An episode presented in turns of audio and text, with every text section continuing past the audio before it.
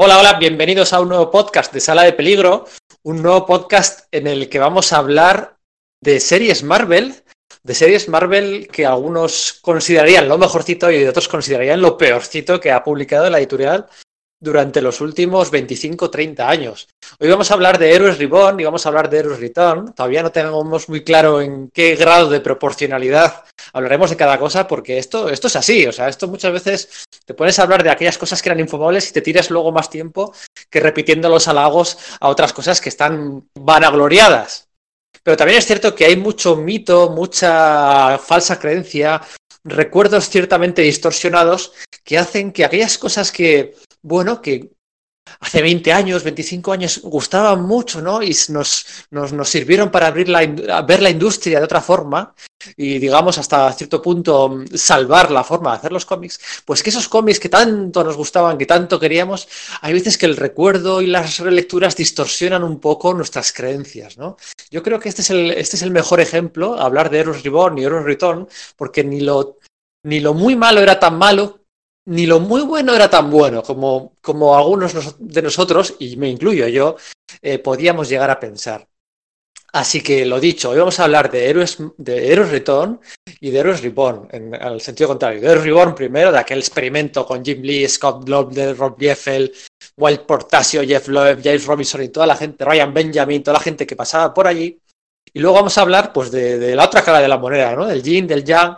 Vamos a hablar de los Heroes Return y de la vuelta al clasicismo con Kurt Busiek, Mark Wade, Alan Davis, Scott Lobdell también estaba ahí protagonista, Chris Claremont, Salvador La Roca, bueno, pues toda aquella gente, Sean Chen, Patrick Zircher, mm, Ron Garney, eh, Adam Kubert, eh, todos aquellos títulos que salieron a dos, tres años ya, ¿no? Se, se, acercaba el cambio de milenio y la forma de hacer cómics, bueno, pues, pues, pues, pues quizás, quizás no, no era lo que el nuevo siglo iba, iba a demandar, pero sí era lo que exactamente aquel momento puntual, un momento puntual congelado en el tiempo, era lo que nos pedía el cuerpo de editores, lectores, autores y de la industria.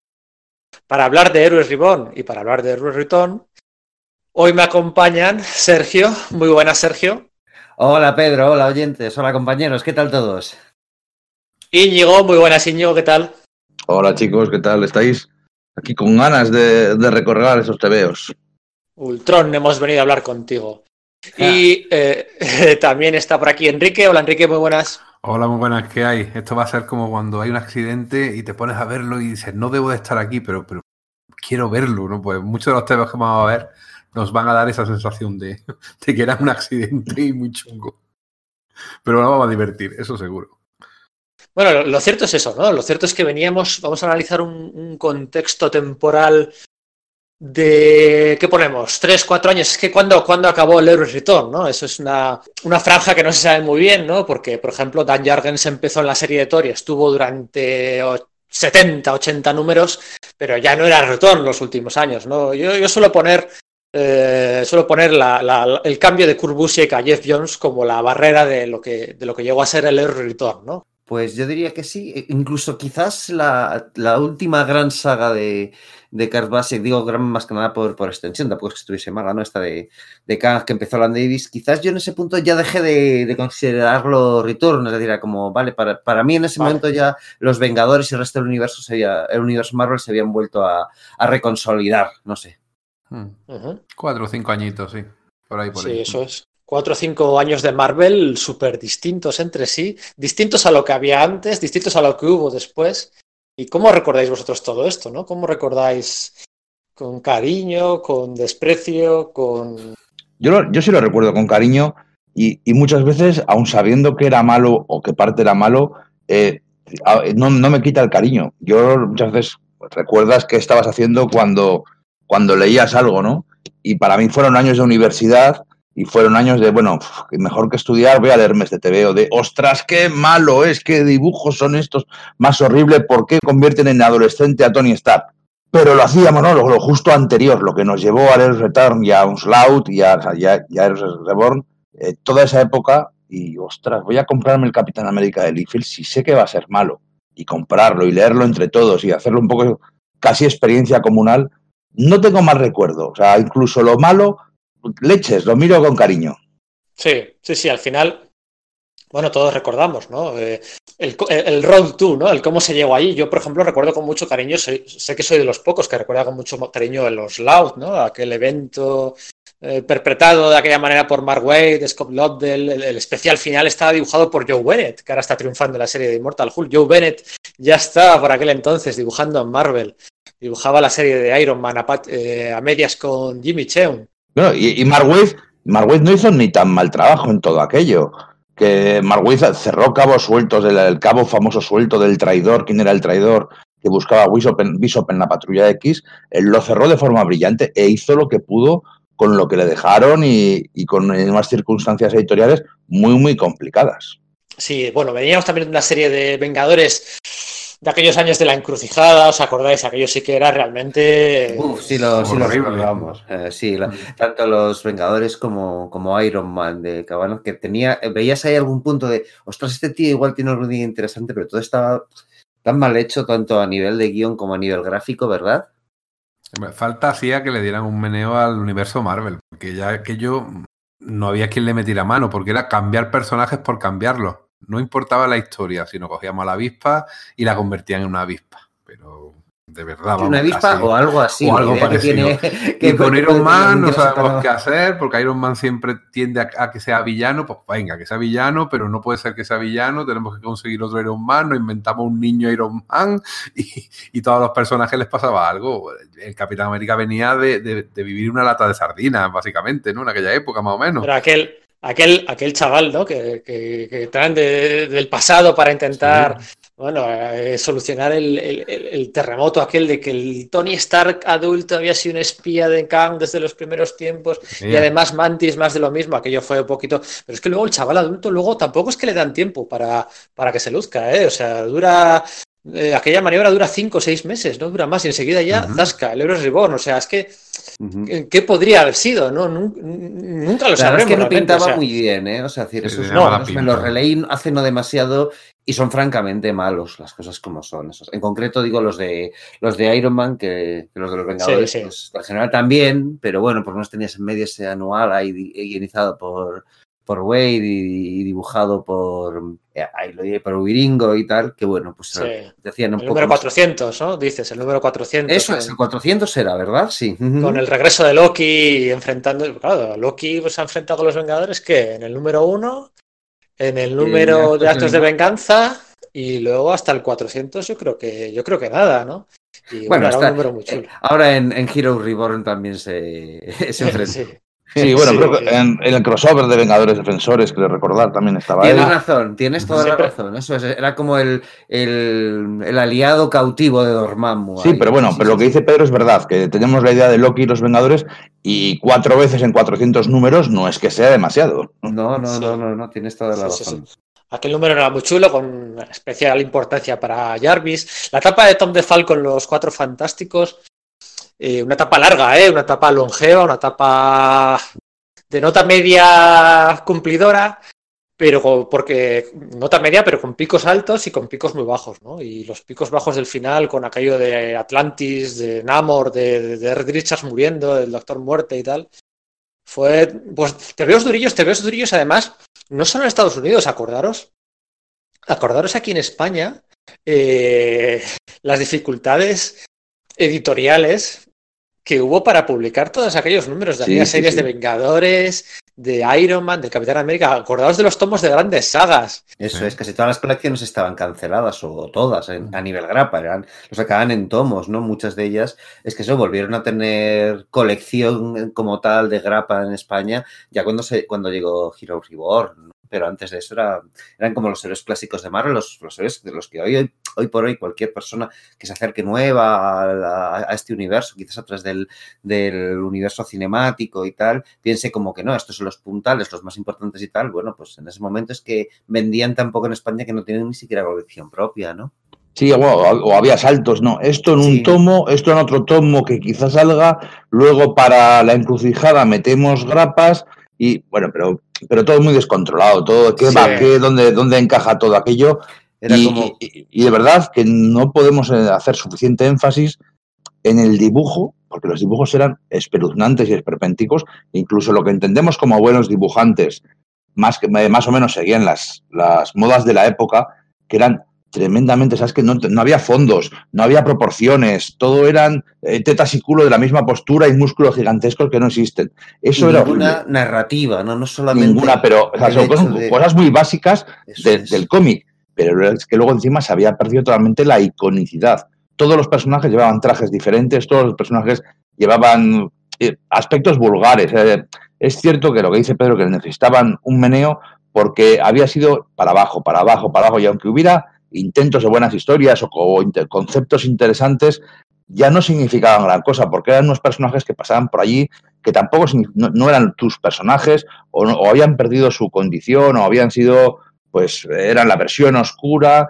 o ya no era el Capi, ya no era el Thor, ya no era Iron Man, sino que era un sustituto. Bueno, eran todo, había sido un proceso de unos últimos años de pérdida incluso, de valores, incluso, entre comillas. Incluso el propio Mark Greenwald, ¿no? que te, yo le tengo en súper alta estima como para mí el mejor guionista de la historia del Capitán América, pero esos últimos años, ¿no? con el fin de Ima, con la armadura aquella, que sí, que con 14, con 14 años... Dave Hoover, dices, ¿no? Sí, eso, es que con 14 años te mola mucho, pero que luego de hecho, luego la serie repuntó con Wade y, y, Ron Garney y la gente 13 y Sharon Carter y, y, o sea, el último año, lo que es el último año antes de Heroes Reborn, la serie del Capi quizás era la más la más potable de todas las que mmm, publicaba la, sí, la franquicia, ¿no?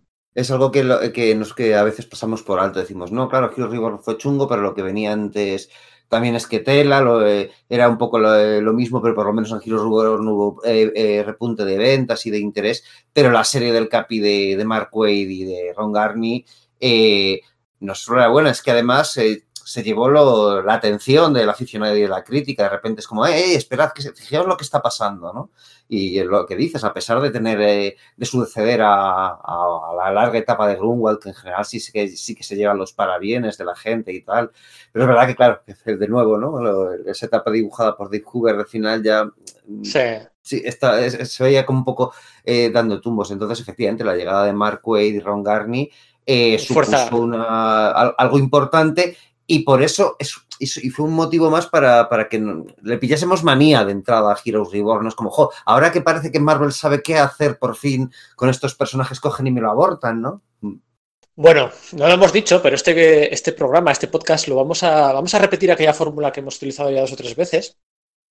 Y vamos a hacerlo en forma de concurso, ¿vale? ¿Eh? Como ya hemos hecho otras veces. ¿Quién ganó el primero? ¿Quién, quién se acuerda? El primero lo, gané, lo gané yo. ¡Ah!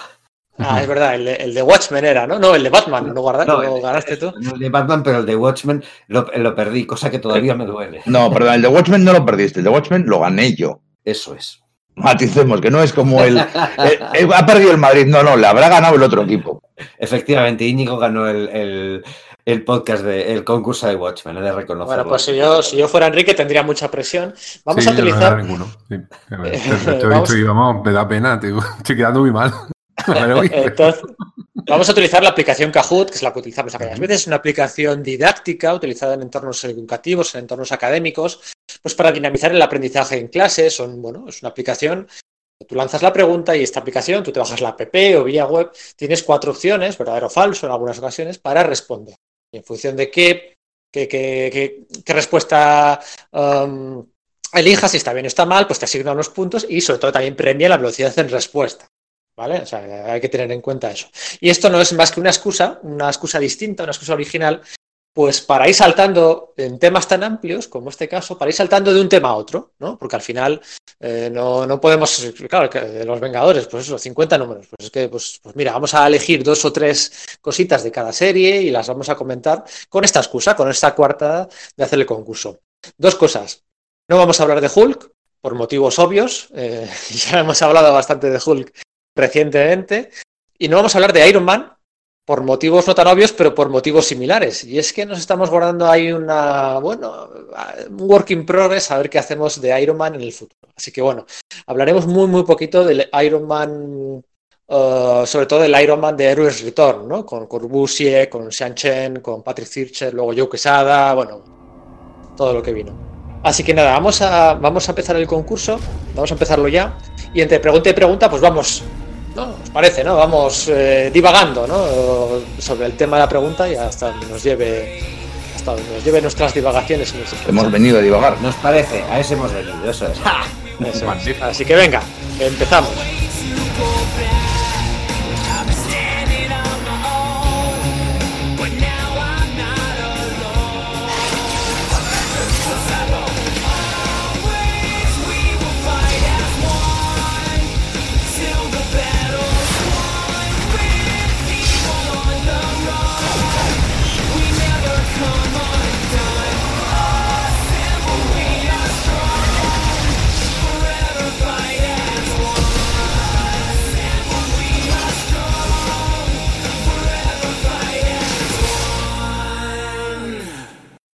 Venga, aquí están los tres concursantes con sus eh, alias habituales. Eh, empezamos suave, ¿eh? La primera pregunta sencillita. ¿Cómo se iba a llamar originalmente Héroes Reborn? ¿Vale? Se iba a llamar Heroes in Crisis, Héroes in Crisis, Unfinished Business, Heroes World o Extreme Marvel, con muchas X, ¿eh? Vale, pues, pues chicos, eh, todos habéis contestado Heroes World, Heroes World, pero Heroes World era una cosa muy distinta, en realidad. La este- distribuidora. eh, eso es, era la distribuidora que por Ah. aquel entonces tenía Marvel, ¿no? Sí, fue la distribuidora que Marvel montó queriendo, pues eso, pasar de todas, de, de todas, de todas las, las demás y, la- y el hecho de que Marvel hiciese esta jugada fue uno de los motivos que ayudaron al, al crack del mercado del, del cómic norteamericano en los 90, ¿verdad? Porque esta distribuidora fue incapaz de, bueno, hacer su función para con todo el mercado que, que tenía Marvel. Mm. Entonces asumo que he acertado.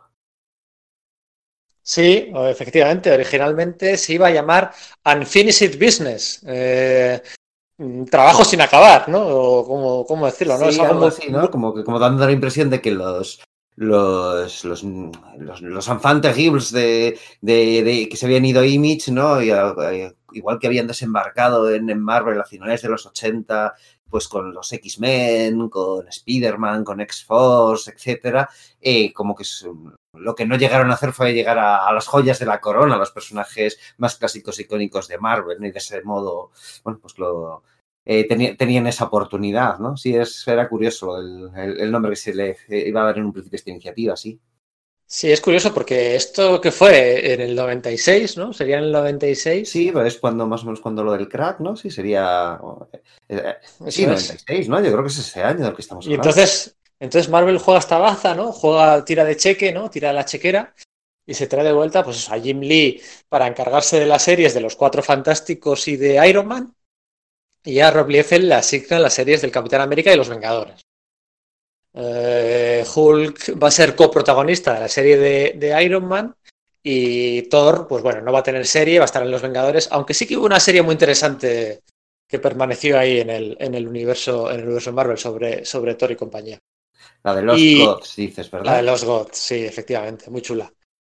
Y entonces me parece una metáfora muy bonita que le llamen a esto unfinished business, ¿no? Porque es que todo lo que, o la mayoría de las cosas que, que han tocado desde entonces Jim Lee y Rob Liefeld es para dejarlas a medias. no lo había visto de ese modo.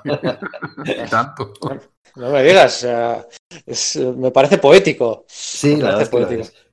Porque bueno, esto también, también eso, bueno, para empezar, es eso, les encargaron esas, esas series, pero ninguno se ocupó de, de ellas. Desde que Jim Lee sí hizo los Cuatro Fantásticos, pero Iron Man en realidad lo hizo Will Sportacho, ¿no? Y, y bueno, pues eh, Liefeld sí empezó con las dos series, tanto Capitán América como Los Vengadores, pero enseguida, pues de Los Vengadores se, se desvinculó un poco, ¿no? Eso es. Venga, siguiente pregunta y ahora ya sí que divagamos un, un poquito más. ¿Cuánto vendió el primer número de los Cuatro Fantásticos de Jim Lee de Héroes Reborn? ¿Un millón de ejemplares, medio millón de ejemplares, 300.000 ejemplares o 100.000 ejemplares? Habéis puesto, dos personas habéis puesto medio millón, ¿no? Bueno, pues si fue tan potente esto, ¿no? Pues tuvo que ser medio millón de ejemplares, ¿no? 500.000, que menos. Sí, esa ha sido un poco sí, mi, mi sí, línea de sí. pensamiento, sí. Si su X-Men, si su X-Men vendió, ¿cuánto vendió? 8 millones, ¿no? Ocho en el millones. 8 90. millones, dice la leyenda. Que muchos están en cajas que nadie ha abierto desde entonces, pero sí. A un dólar, sí. En el 92, pues hombre, cuatro años después, que menos, que menos, quizá un millón, no, no, porque no suena a un millón, pero medio millón, pues no. Los cuatro 300.000. fantásticos, eso es, los cuatro fantásticos de Jim Lee vendieron pues 300.000, que está muy bien, es una cifra uh, con muchos ceros, muy redondita, el primer cómic de aquel mes, por supuesto, pero... Ah. No estaban las expectativas, ¿verdad? A mí me gusta ese TVO. Me parece un... Igual el resto de la serie no, pero como eh, eh, una versión Ultimate de los Cuatro Fantásticos años antes de las versiones Ultimate, me parece un TVO muy majo. La, la antorcha humana, la cosa está muy bien. Quizás uno tanto, pero tiene un Jim Lee que casi me recuerda al Jim Lee de la época de Proyecto, de Proyecto Exterminio, un poquitín superestrella, pero no tan exagerado a hacer posturitas, sino dedicado a contar la historia. Eh, será de los TVOs de Jim Lee que más me gusta, de, me iba a decir de los últimos años, pero bueno, desde que se va de X-Men hasta la actualidad, probablemente sea el TVO Jim Lee que más me guste. Yo estoy bastante de acuerdo contigo, pero había una cosa que me, que me que no me acaba de gustar, que, que había atropellado la, la, introducción de tantos conceptos tan rápidamente, ¿no? Me parecía guay el tema este, vale, pues el Doctor Doom está detrás de, bueno, pues el asunto del viaje a este, o que la fuente de, al final, de la radiación cósmica que les da sus poderes sea la llegada de Estela Plateada, pero es que en cuanto llegan ya están en la isla del hombre topo, que es verdad, era el primer número de los Cuatro Fantásticos, pero es como que lo uno encadenado con lo otro, y luego enseguida viene la Pantera Negra y el infiltrado Skrull, y era como, Sí, sí, bueno, yo, eso, es. ¿Sabes a lo que me refiero? ¿no? Luego, luego es, un grandes éxitos que al final hicieron, ni siquiera hicieron una versión Ultimate vamos a contar unas nuevas versiones, eh, hicieron un grandes éxitos. Ahora toca pues ir pasando por todas las grandes historias de la época clásica. Pero ese primer número en concreto me parece modélico. Sí, yo creo que de hecho es que de la colección es el único que conservo que lo, eso lo, lo tenía en, en Grapausa y, y, el resto creo que lo fui vendiendo con los años, pero el número uno es verdad que lo conservo ahí con, con cierto cariño, así que sí, algo debía tener, ¿verdad? Con ese número nos damos cuenta de lo que cambió la narrativa en, en el cómic americano en dos, tres años, ¿eh? Porque ya para sí. el año 2000 estábamos ya contando una historia como esa, pues hubiera durado cuánto? ¿Cuánto duró en Ultimate eh, Fantastic sí, Four? Que pues, fue 6 eh, o 7 años después. Por lo menos, 6, 7 ¿no? números, pero vamos, para que apareciera el hombre topo. Oye, ahora que estáis mencionando esto de, de, Ultimate, es que me parece muy interesante la, la, la comparación, porque, claro, o sea, la línea Ultimate sí que tuvo éxito y es más o menos querida y hasta respetada eh, profesionalmente, ¿no? Pero en el fondo era un poco o sea, volver a reutilizar ideas de los 90 que, que bueno, pues que, que, no, que, no habían, que no habían triunfado, ¿no? Ese rollo de relanzar, empezó con Ultimate Spider-Man, pero no hacía tantos años, si había tratado, John Byrne había tratado de hacer un poco lo mismo en, en los títulos habituales de, de digamos, sí. dentro del propio universo. Hombre, lo que pasa es que la, la diferencia de, de, de Ultimate, la, de la, la línea Ultimate con esto, es que me parece mucho más profesional. La línea Ultimate dice, vale, vamos a no necesariamente hacer nuevas versiones, aunque sí es lo que hacen en general, o, por lo menos a veces utilizan los nombres de las versiones antiguas solamente pues, por el factor reconocimiento, pero vamos a tomarnos las cosas con calma y a contar la historia pausadamente con, con los parámetros que tenían en aquella época.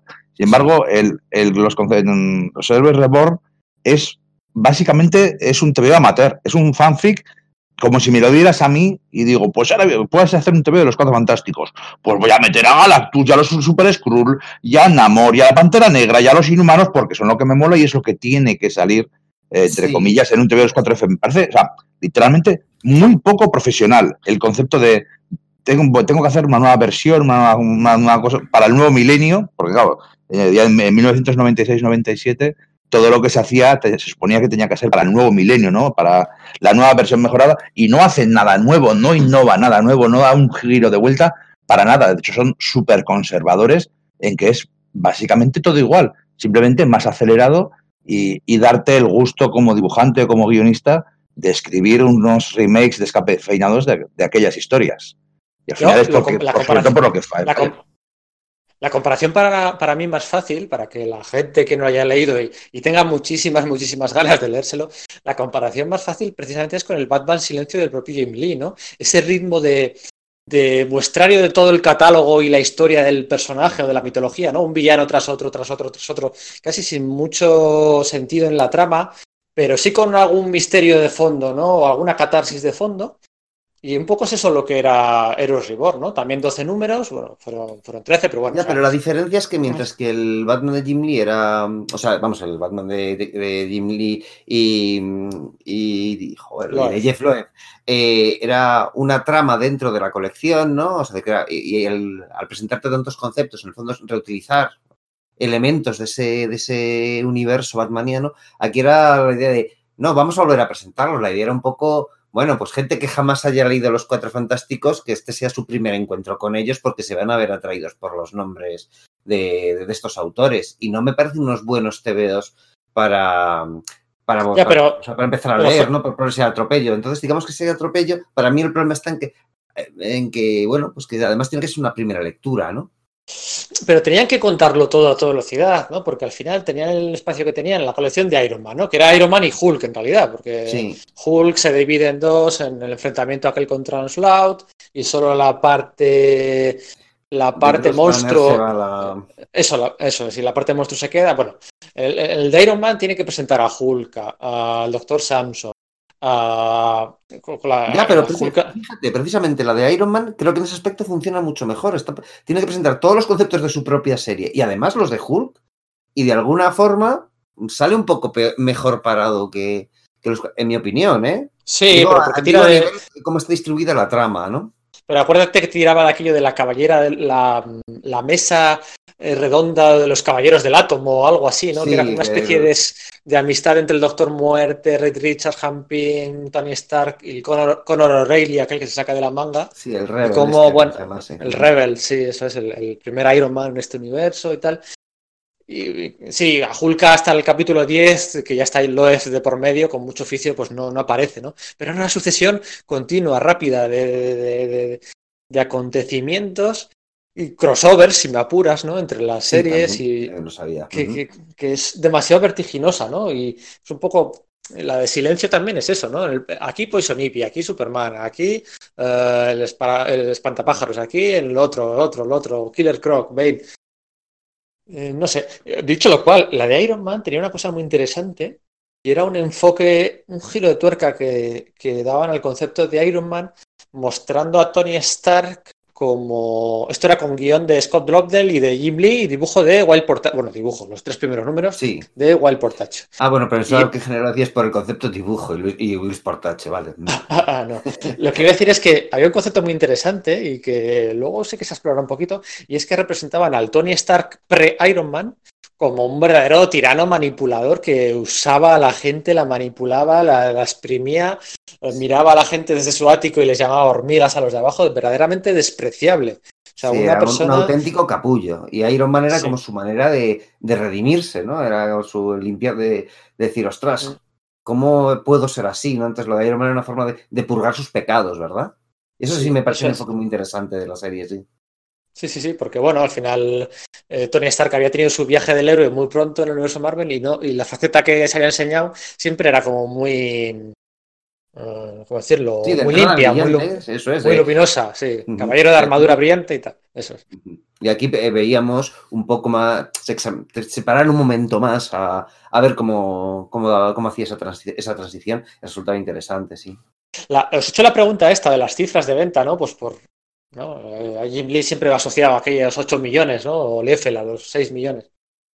Porque efectivamente no fue todo lo buena que fue en un principio, pero luego lo cierto es que de todas las series, la de Los Cuatro Fantásticos y la de Iron Man, estuvo en- estuvieron durante todo el año, la de Iron Man, ¿eh? Claro, al final con Jim Lee y tal, la de Iron Man, estuvieron durante todo el año de Heroes Reborn en el top 10. O sea, no empezaron muy bien, pero luego se estabilizaron. Eh, o sea, Fantastic Four, lo habitual era un puesto 3, de- por detrás de Uncanny y de X-Men, que evidentemente vendían, hicieran lo que hicieran, ¿no? Eh, con, ¿cómo se llamaba la, eh, la tía aquella de los huesos? Med- médula. ¿cómo se Médula? ¿no? Sí. Sí, Médula, pues fíjate, o sea, tenías Pacheco. ahí a- sí. con Pachi, pero bueno, tenías a médula, oruga, o sea, era que tú dices, mm, pues es que igual me quedo con los cuatro fantásticos de Jim Lee.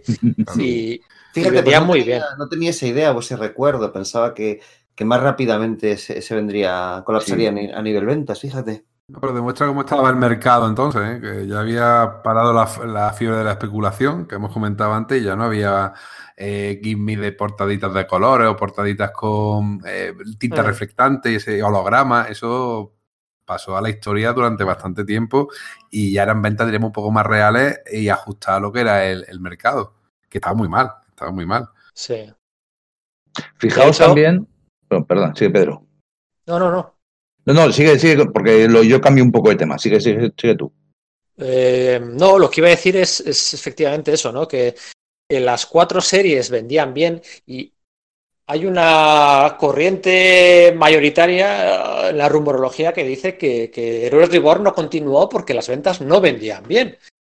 Y bueno, sí, sí, sí, sí que lo vendían y Marvel sacaba pasta. Lo que pasa que, bueno, hubo un cierto eh, desacuerdo editorial por aquel entonces y, y Liefeld, que ya había salido hacía tiempo, eh, y sobre todo con Jim Lee, pues eh, dijeron que no, que no continuaba. Pues mira, hasta aquí, tan amigos. La puerta, la puerta de regreso, la- la- la- este universo de bolsillo que había creado Franklin Richards ya estaba, ya estaba en la última página del especial de Oslaut, el, el que desaparecen los seres, ya estaba allí aquella Franklin Richards con el vigilante, ya estaba allí, aquel, aquella esfera eh, con, con el universo de bolsillo.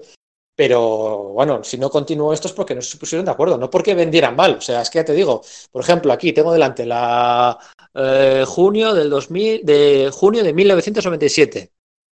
Eh, Fantastic Four, puesto número 3. Eh, Iron Man, puesto número 6. Vengadores, 7. Capitán América, 8. Bueno, no está mal. Pues está muy bien. Yo, de hecho, claro, digamos que eh, también recordaba de forma falsa ese, ese mito urbano y tenía la idea de, de que, bueno, que no vendieron bien. O sea, sabía que muy mal no vendían, pero que pensaba que era que, el rollo de no, pues es que por contrato se había estipulado que por lo menos se venderían tantas unidades, ¿no? No, no, no, vendía muy bien. De hecho, en los 30 primeros títulos solo hay uno de DC, ¿eh? el de la JLA. ¿Sabéis cuál es el no- eh, Esto por curiosidad y porque acabo de entrar en esta, en esta, en este listado. El número 9, el puesto número 9 de aquel, de aquel mes de junio del 97, ¿sabéis cuál es? El Wildcats X-Men de Silver Age, De Jim Lee. de Jim Lee. Toma ya. Qué cosas, ¿eh? Sí, sí, sí. Y digo que, que fíjate que, que es verdad, no te- tenemos esa idea de que no habían vendido tanto porque en el fondo los leías y acababas muchas veces con una gran sa- sensación de insatisfacción. Porque si os fijáis, estamos hablando de Iron Man y de los Cuatro Fantásticos, que eran lo más salvable. Pero no estamos hablando, no hemos dicho ni una palabra de Capitán América y de los Vengadores, porque la palabra infumable se queda muy corto. La palabra vomitiva se acerca más. Bueno, yo tengo que reconocer que con el Capi había un par de ideas de, de Loeb, que un par de ideas. No, no, no, no, Sergio, no lo intentes. No, no. Pues sí, lo voy a decir. Ese, ese rollo de, de- del Capitán Americano como con, con la, con la- con la mente borrada y eh, sin, eh, sin saber quién es verdaderamente y que es reactivado cada cierto tiempo por una el de un punto más maligna y manipuladora, sí que me gustó en ese momento. Estrictamente eso, nada más. Estoy hablando solo de ese concepto, ¿vale? Acordaos del espadachín, acordaos de Tigra, acordaos Sí. de. De Jodalcón. acordamos. De Jodalcón, que luego era Lobezno, ¿no? Además. sí, es el crossover con los Wildcats, o sea. O sea, de verdad, hay Jim Lee y Marvel estrecharon lazos de nuevo en el 97. Lo- Quedaron un par de años para que vendiera luego Wildstorm a, a DC. O sea, eh, mm, aquí si esto hubiera salido un poquito distinto, en este universo, hay un universo alternativo en el que Wildstorm se incorporó en el universo Marvel en vez del universo DC. Eh, de verdad, aquí Bueno, de esto hecho, haber- el final de, de Heroes Reborn, eh, una especie de amalgam entre, ambos Sí. universos, ¿no? Sí, sí, entre con los trajes aquellos.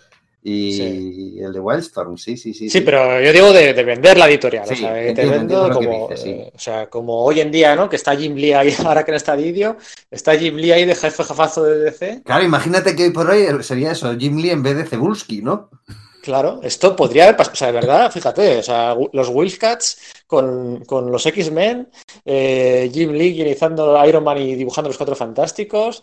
Eh, ah, ya me he acordado. No continuaron, no renovaron porque, eh, porque Marvel le, le exigía a Jim Lee que dibujara a él uno de los dos títulos y Jim Lee decía que solo podía guionizar. Me acabo de acordar, es verdad, era por eso. Vaya O sea, decía, bueno, pues yo quiero, yo quiero seguir guionizando, pero no dibujando. Y Marvel dijo, no, no, no, mira, es que. O sea, que de verdad que, que, que si hubieran, si hubieran limado ciertas asperezas, estaríamos ante un mercado, una industria y una editorial muy distinta y que a mí me genera curiosidad, no sé a vosotros. Ya. Pero claro, es que dices, eh, voy a comprarme este TVO guionizado por Jim Lee. No quieres ver el TVO dibujado por Jim Lee. Que te guionice Sí. Jim Lee, pues realmente te la sopla. No solo sí. te la sopla, puede ser hasta disuasorio. O sea, es, que es así, ¿no? Entonces, efectivamente, claro. Es que además es curioso porque, claro, consideramos a Jim Lee como uno de los, pues, de, la- de los nombres más prominentes de los años 90, pero lo cierto es que le pilló una etapa un poco vaga, ¿eh? Que, por ejemplo, recordemos que el proyecto este de, de Alan Moore de 1960. Bueno, vaga, ¿cómo que vaga? Sí, ahí está, te estoy diciendo que vaga todo lo contrario, que está el X-Men, el, mismo mes sale el crossover de X-Men Wildcats y el número de los Cuatro Fantásticos. ¿Cómo que Sí, vaga? Todo lo tío contrario. El tío firmó contra. Claro, pero eh, de, esa, de eso solo, solo firmó eso, pero el resto solo dibujaban Travis Charest y, y Ah, bueno, sí. y compañía. Ahí solo Sí. dibujó un número y había firmado un contrato. eh, Y, y me refiero que con la de 1963 había firmado un contrato para que el final de la saga, esta de Alan Moore, la, la dibujase él y al final pues pasó porque quería tomarse un año sabático, que al final fueron cuatro. Y, ento- y Sí. cuando acabó, fue, es decir, cuando acabó ese año sabático y dejó tirado ya del todo el proyecto, fue para irse a Hero Reborn. Y se fue a Hero Reborn para hacer unos numeritos de los cuatro fantásticos y ya luego no dibujar. Y luego se hizo la historia aquella de, ¿cómo se llamaba? Divine Right, ¿no? Que, Sí. que ya- que todo el mundo estaba, estaba esperando como agua en mayo de que volviese sus Wildcats o algo por el estilo, y no, se, se fue a hacer, se fue, fue por peteneras. Entonces su, era muy poco autodisciplinado en ese aspecto, ¿eh? Yo creo que es un, un dibujante que se aburre, que se aburre no Sí, dibujando, pero sí mm, durante mucho tiempo dibujando lo mismo.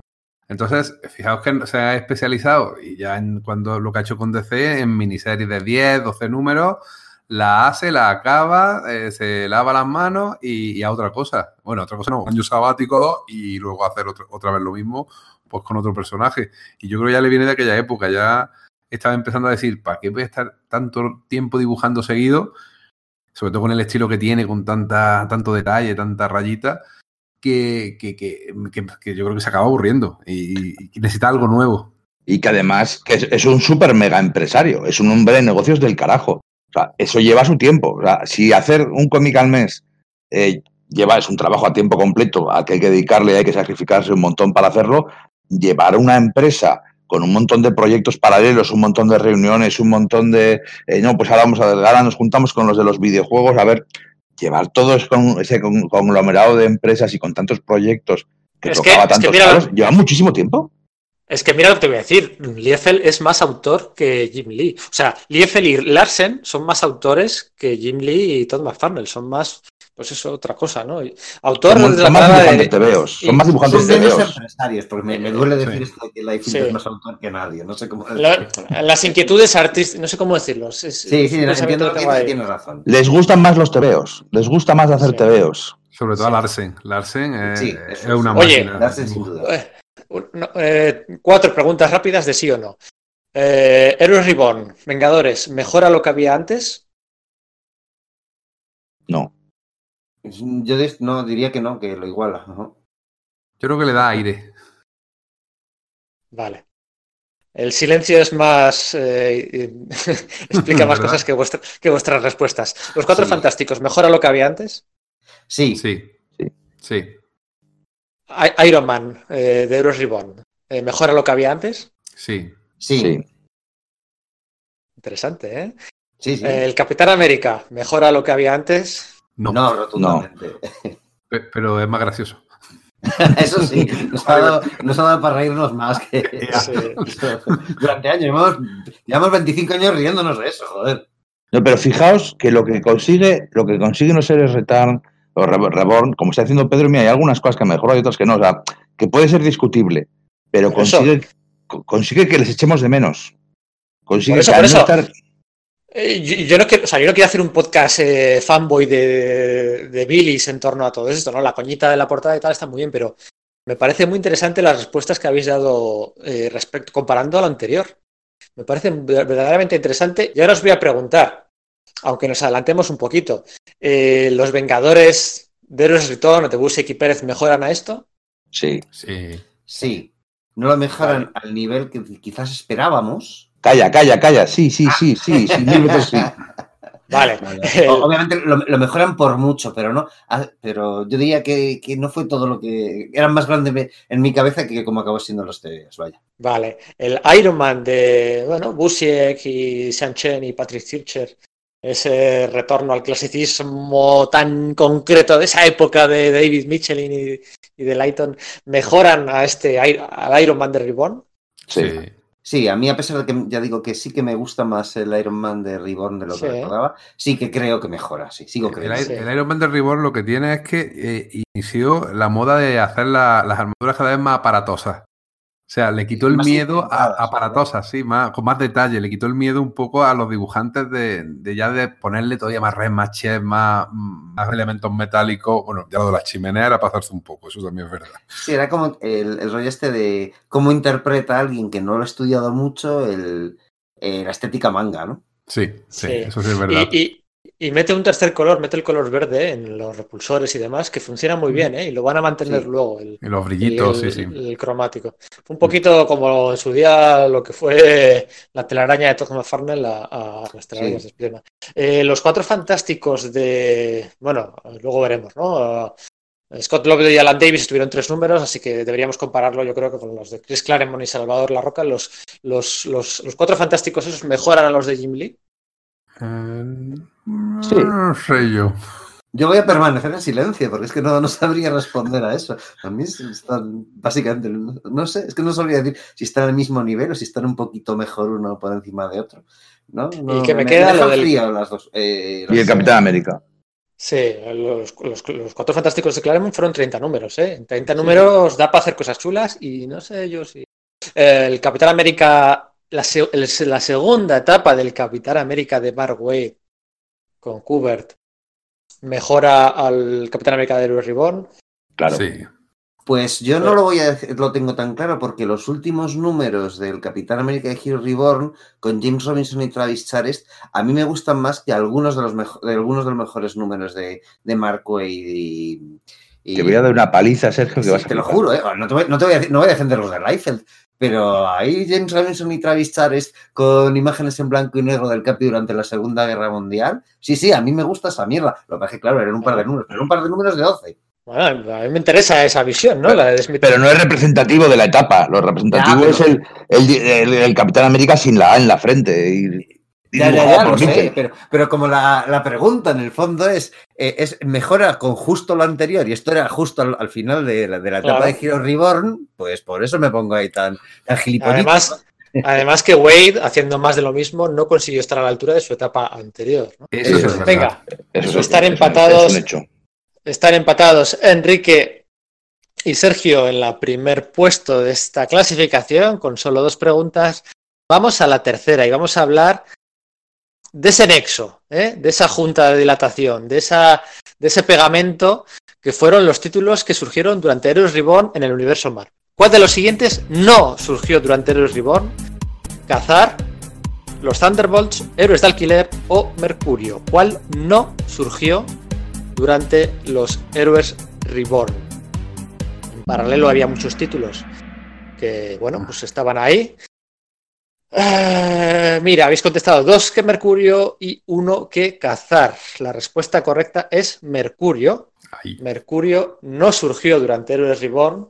Mercurio surgió justo, justo también con el Héroes Return, ¿vale? El resto, Cazar, con Mark Wade, los Héroes de Alquiler de John Ostrander y Pascal Ferry, eh, y los Thunderbolts de Kurt Busiek y, y, y, diré, y de Mark Bagley sobre todo, pues fueron los que mantuvieron la llama encendida eh, en la tierra tradicional, ¿no? Del universo Marvel, ¿no? Los que mantuvieron un poquito mm, un estilo clásico de hacer las cosas que iba a dar buena cuenta a la editorial de que se podía intentar hacer eso ahí, ¿no? Y en parte luego es lo que les animó a seguir confiando en Wade y en Busek en el relanzamiento de Retorn, ¿no? Porque si esto no hubiera salido bien, evidentemente hubiera sido bien distinto. Claro, ¿Cómo es, que, es que ese- año de que no tiene nombre, ¿no? El- la Marvel durante la serie Reborn, la Marvel, la Marvel que no era Era Reborn, es una Marvel buena, es una Marvel bastante maja en la que como ya no están las superestrellas haciendo lo que están con los personajes principales,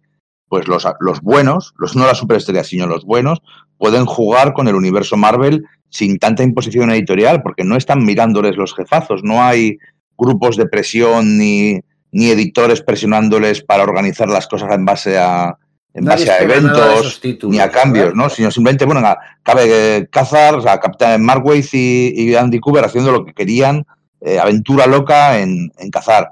Busiek y, y, y Bagley, creo que todos estamos de acuerdo en que es la joya de la corona de toda esta época con sus Thunderbolts, que, que son el universo, son una definición de cómic Marvel. Es, es el, el cómic Marvel por, por antonomasia. Creo que marcan un poco la, la, hoja de ruta de que se va a seguir luego en, en Hero Return, ¿eh? de hecho. Sí, sí pero es la hoja de ruta, pero, pero yo, pero hoja de ruta, pero hasta cierto punto, ¿eh? porque yo hablaba con Busiek hace dos o tres años, o ya cuatro, y me decía que él en ningún momento eh, se llegó a considerar, ni aquí ni más tarde, se llegó a considerar como una gran estrella. Eh, no sé qué llegó a, la, la, lista de Wizard sí que estaba en lo más alto, de top hot writers y hot artists y aquello, ¿no? Pero que no sentía que Marvel le consideraba a él una gran estrella. Nunca sintió eso que han sentido pues Bendis o Lobdell o no sé, incluso Terry Cavanagh o, o, o Loeb. O, o Loeb eh, nunca sí, sintió que apoyado por la editorial, qué curioso, porque efectivamente yo creo que los aficionados era unánime nuestro, nuestro tema con base, o sea, era un tío que, que, no sé, que nos había dado Marvels y Astro City y ahora Thunderbolts y, eh, y claro, luego cuando desembarcó con Vengadores y Iron Man en Hero Reborn fue como, sí, sí, esto es lo que queremos, ¿no? Es curioso, es curioso que no se sintiese ese, ese apoyo por parte de la editorial, porque desde luego el de, la, el de, los aficionados lo tenía. No me refería tanto, cuando decía la hoja de ruta, me refería ese, no me refería solo a, a Basiek, ¿no? Me refería a ese tema de hemos encontrado la combinación justa de, de elementos, ¿no? La, la, las proporciones exactas de cuánto clasicismo y cuánto tema más, más moderno podemos hacer sin que la mezcla explote, ¿no? Creo que es ese, a eso me refería con la, con la hoja de ruta, no sé. Y, y fíjate, es... hay, hay, una cosa muy, muy curiosa, que esa, esta etapa funciona un poco por negación, en el sentido de no están los Cuatro Fantásticos y no están los Vengadores. ¿Cómo es el universo Marvel? Eh, funcionando a base de nostalgia de que les hemos perdido. Sí. Hemos, eh, y es una cosa eh, muy marciana que funciona muy bien. Ya no están, han muerto, probemos a jugar con cosas diferentes cuando, cuando nos faltan los pilares, pero siempre echándoles de menos y recordando lo bueno que eran, lo bueno que eran realmente 10 años antes o 20 años antes, no los que se acababan de ir. No sí, los sí, fantásticos sí, y los es muy vengadores. curioso. Ujú. Claro, es como si efectivamente el, el efecto que producían es que estaban muertos. que es lo que se suponía Sí. que tenía que pasar, aunque, ejemplo, aunque a- estuviéramos comprando sus tebeos. A Busiek se le notaba perfectamente eh, la influencia, ¿no? De, de- en su Iron Man, en sus Vengadores, si me apuras, en Thunderbolts. Se le nota mucho la influencia del Iron Man de David Michelin y de, y de Bob Lighton, ¿no? Eh, ahí mete a la, a la hija, a Justin Hammer, ¿no? Que acaba siendo una de las villanas. Muchos de los villanos, de los amos del mal, vienen de ahí, vienen de, eh, de los años del asalto de la mansión. O sea, eh, se le nota eh, cómo encapsula el, el periodo Marvel más maduro, o sea, hay un punto entre maduración y peso de la continuidad, esas gráficas que se cruzan, y ese punto, esos años 83 a 88, eh, es donde vive, Mar, donde vive Busiek y donde refleja todo eso en, en, sus, en sus amos del mal, en sus Thunderbolts, en ese cliffhanger eh, de impresión, en, bebe de ahí, ¿no? Pero, y luego quizá lo comentemos, no lo sé, pero ¿hasta dónde se puede estirar el chicle? O sea, ¿cuánto puedes estirar el chicle, el chicle ese que dice Íñigo del clasicismo? O sea, esa... Claro, de hecho se nota mucho cuando empieza, cu- cuando dice, vale, he, digamos, explorado todo ese terreno alrededor de ese punto del que hablas y cuando empieza a tirar hacia los años 60, ¿no? Dice, vale, pues si tengo a Zemo puedo hablar de su padre, ¿no? Claro. Eh, o tirar de, bueno, pues claro, Goliath antes fue, eh, fue el contrabandista y antes fue Powerman. Powerman, como salía al principio, cosas así, ¿no? Efectivamente, también se nota que Basiek era un lector durante los años 60 que, que domina mucho ese, esa faceta del universo Marvel que quizás era más desconocida y, y empieza a incorporarlo a ese punto y quizás es ahí donde se empiezan a ver un poco los mimbres, quizás, no sé. Pero, y, no solo eso, ¿no? El, batallón V, eh, el destructor, y llega Nicieza y hace una transición más o menos, más o menos suave. De hecho, él decía que las cartas que llegaban a la redacción, cuando estuvo en Madrid hace unos años, las cartas llegaban a la redacción y se dirigían a Busiek. no. Todavía, ¿no? Claro. No, no habían notado. Cuenta, ¿no? No se habían dado cuenta, sí. Como Bagley sí, seguía ahí, ¿no? Claro. Y, y, decía eso, ¿no? Como, pero Nicice hace el, el, triple tirabuzón y medio eh, del azote, de sí. ah, traen es. de vuelta a, a um, Henry Peter Gates, que también es de la etapa de David Michelin de los Vengadores, o sea, continúan trayendo de vuelta conceptos, ya durante, claro, ya coincidiendo con el return, o sea, ya, bueno, ya un poco más adelante, el número 35, 50. El batallón V, el destructor, Marta Plateada, el hombre de arena, eh, eh, Nuclón. Gravitón. Gra Gravitón, bueno, es, es, segunda fila dentro de lo que cabe. Bueno, eh, Gravitón, hoy... Gravitón, sí, bueno, es segunda fila, pero es una de las grandes amenazas de, a los que enfrentan los Vengadores a Jim Shooter. Y luego Stephen Sí. es, es un villanaco. Sí, lo que pasa es que es verdad que con, con Gravitón yo sí tengo esa sensación de que, jo, como que en, la, en, el mundo ficticio los Vengadores le consideran uno de sus grandes enemigos y que es muy poderoso y toda la pesca, pero que luego, digamos, a nivel aficionado no ha tenido esa proyección. Por eso me gusta mucho la serie de dibujos animados de eh, Avengers, eh, Earth Mighty Heroes, ¿no? Cuando hay la gran sí. fuga de, de, villanos, que es el, él es el gran villano contra el que se enfrenta, ¿no? Pues como, claro, si sí. es, sería un, un, magneto para los Vengadores o algo así. ¿no? Lo que pasa es que es un gilipollas y Magneto sí. es una figura trágica. Efectivamente, es, básicamente es eso. El otro es un. Pues eso. Claro, eso mismo lo explora Busek, ¿no? A través de Carla Sofen, manipuladora uh -huh. ella siempre, ¿no? Y apelando a su, bueno, pues a su saboteaje propio, a su falta de ambición, ¿no? Hay unos números, los campeones, pero los campeones, no detrás de los campeones, no, a, a traer la base de los campeones, traer al logro de aquellos números de los X, o sea, sí, eh, sí. No, ya no pero, segunda ni, ni, tercera fila, cuarta fila. Sí, sí que Entonces... es verdad que, que eh, eh, claro, dice, hostia, es que tengo que mantener ese nivel de Busiek, de, de cliffhanger súper potentes y revelaciones tal. Y efectivamente, eso le lleva a tener que hacer triples tirabuzones y utilizar, sí. pues, la, no sé, pues, lo que pasaba al final de los años 90, ¿no? Vaya, que no, utilizamos la tecnología como, como sinónimo de lo ha hecho un mago para justificar cosas, sí. ¿no?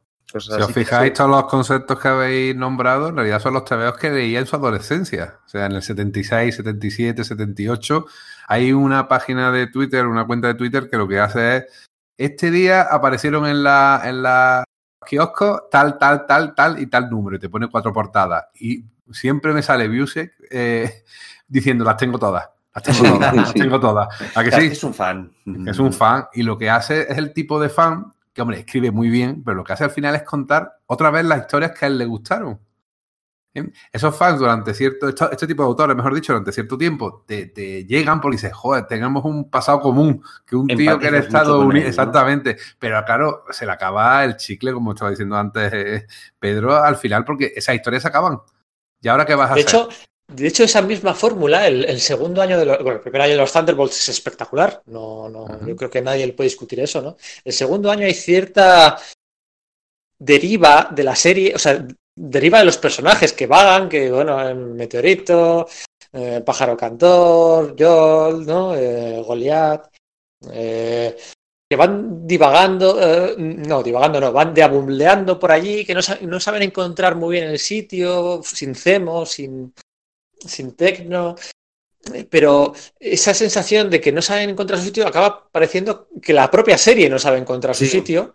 Sí, es como y, que ya ha contado lo gordo que tenía que contar y es como, ¿y ahora qué hacemos? Eso es, y entonces ahí es donde es magistral ¿no? la, la entrada de Ojo de Halcón, ¿no? porque, porque sirve para darle un nuevo rumbo a la serie y un tercer año pues también a, a, la altura, ¿no? el tercer año está a la altura yo creo que del primer año, ¿no? la serie es imprevisible, rompe todos los cánones, funciona, funciona muy bien, ¿no? Pero, pero no hay claro, status quo, el status quo está cambiando continuamente. Sí. Eso es, eso es. Y, y, y, bueno, pues la verdad es que es una verdadera joya, ¿no? Lo mejor de aquellos años.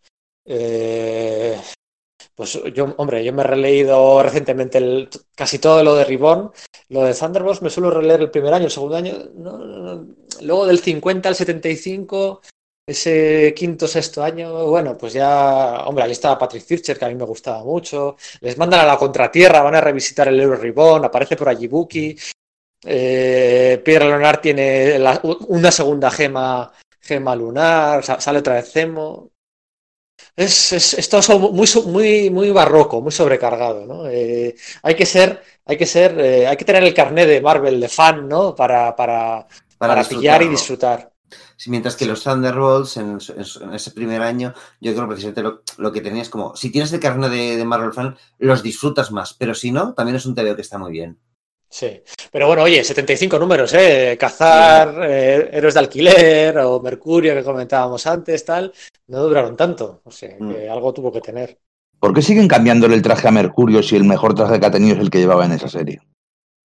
Lleva unos trajes de mierda, de hecho, de toda su vida, desde el, desde el que empezó en X-Men, todos sus trajes han sido una mierda. A mí me gusta el verde ese. Ahora, estaba bien, en los años 70. ¿Qué va? Es una, una infamia. Con un rayito cruzando el pecho y el bañador diferente, no. El único traje bueno que ha tenido es este. Bueno, des- después de este gran comentario profesional, eh, Oye, vamos, Para eso me ha distraído. vamos, a, vamos a pisar, vamos a pisar ya el territorio Héroes Return. No vamos a hablar de la saga aquella de Peter David y La Roca, el regreso de los héroes, porque bueno, era bueno, era una excusa más para. o sea, bueno, había que contar esto y mira, se nos ha ocurrido esto con los celestiales y, y tiramos para adelante. O sea, no. Era una saga editorial, digamos, no, no, no era una saga creativa, o sea, no, no hay mucho que. Era Peter David y La Roca, puede ser.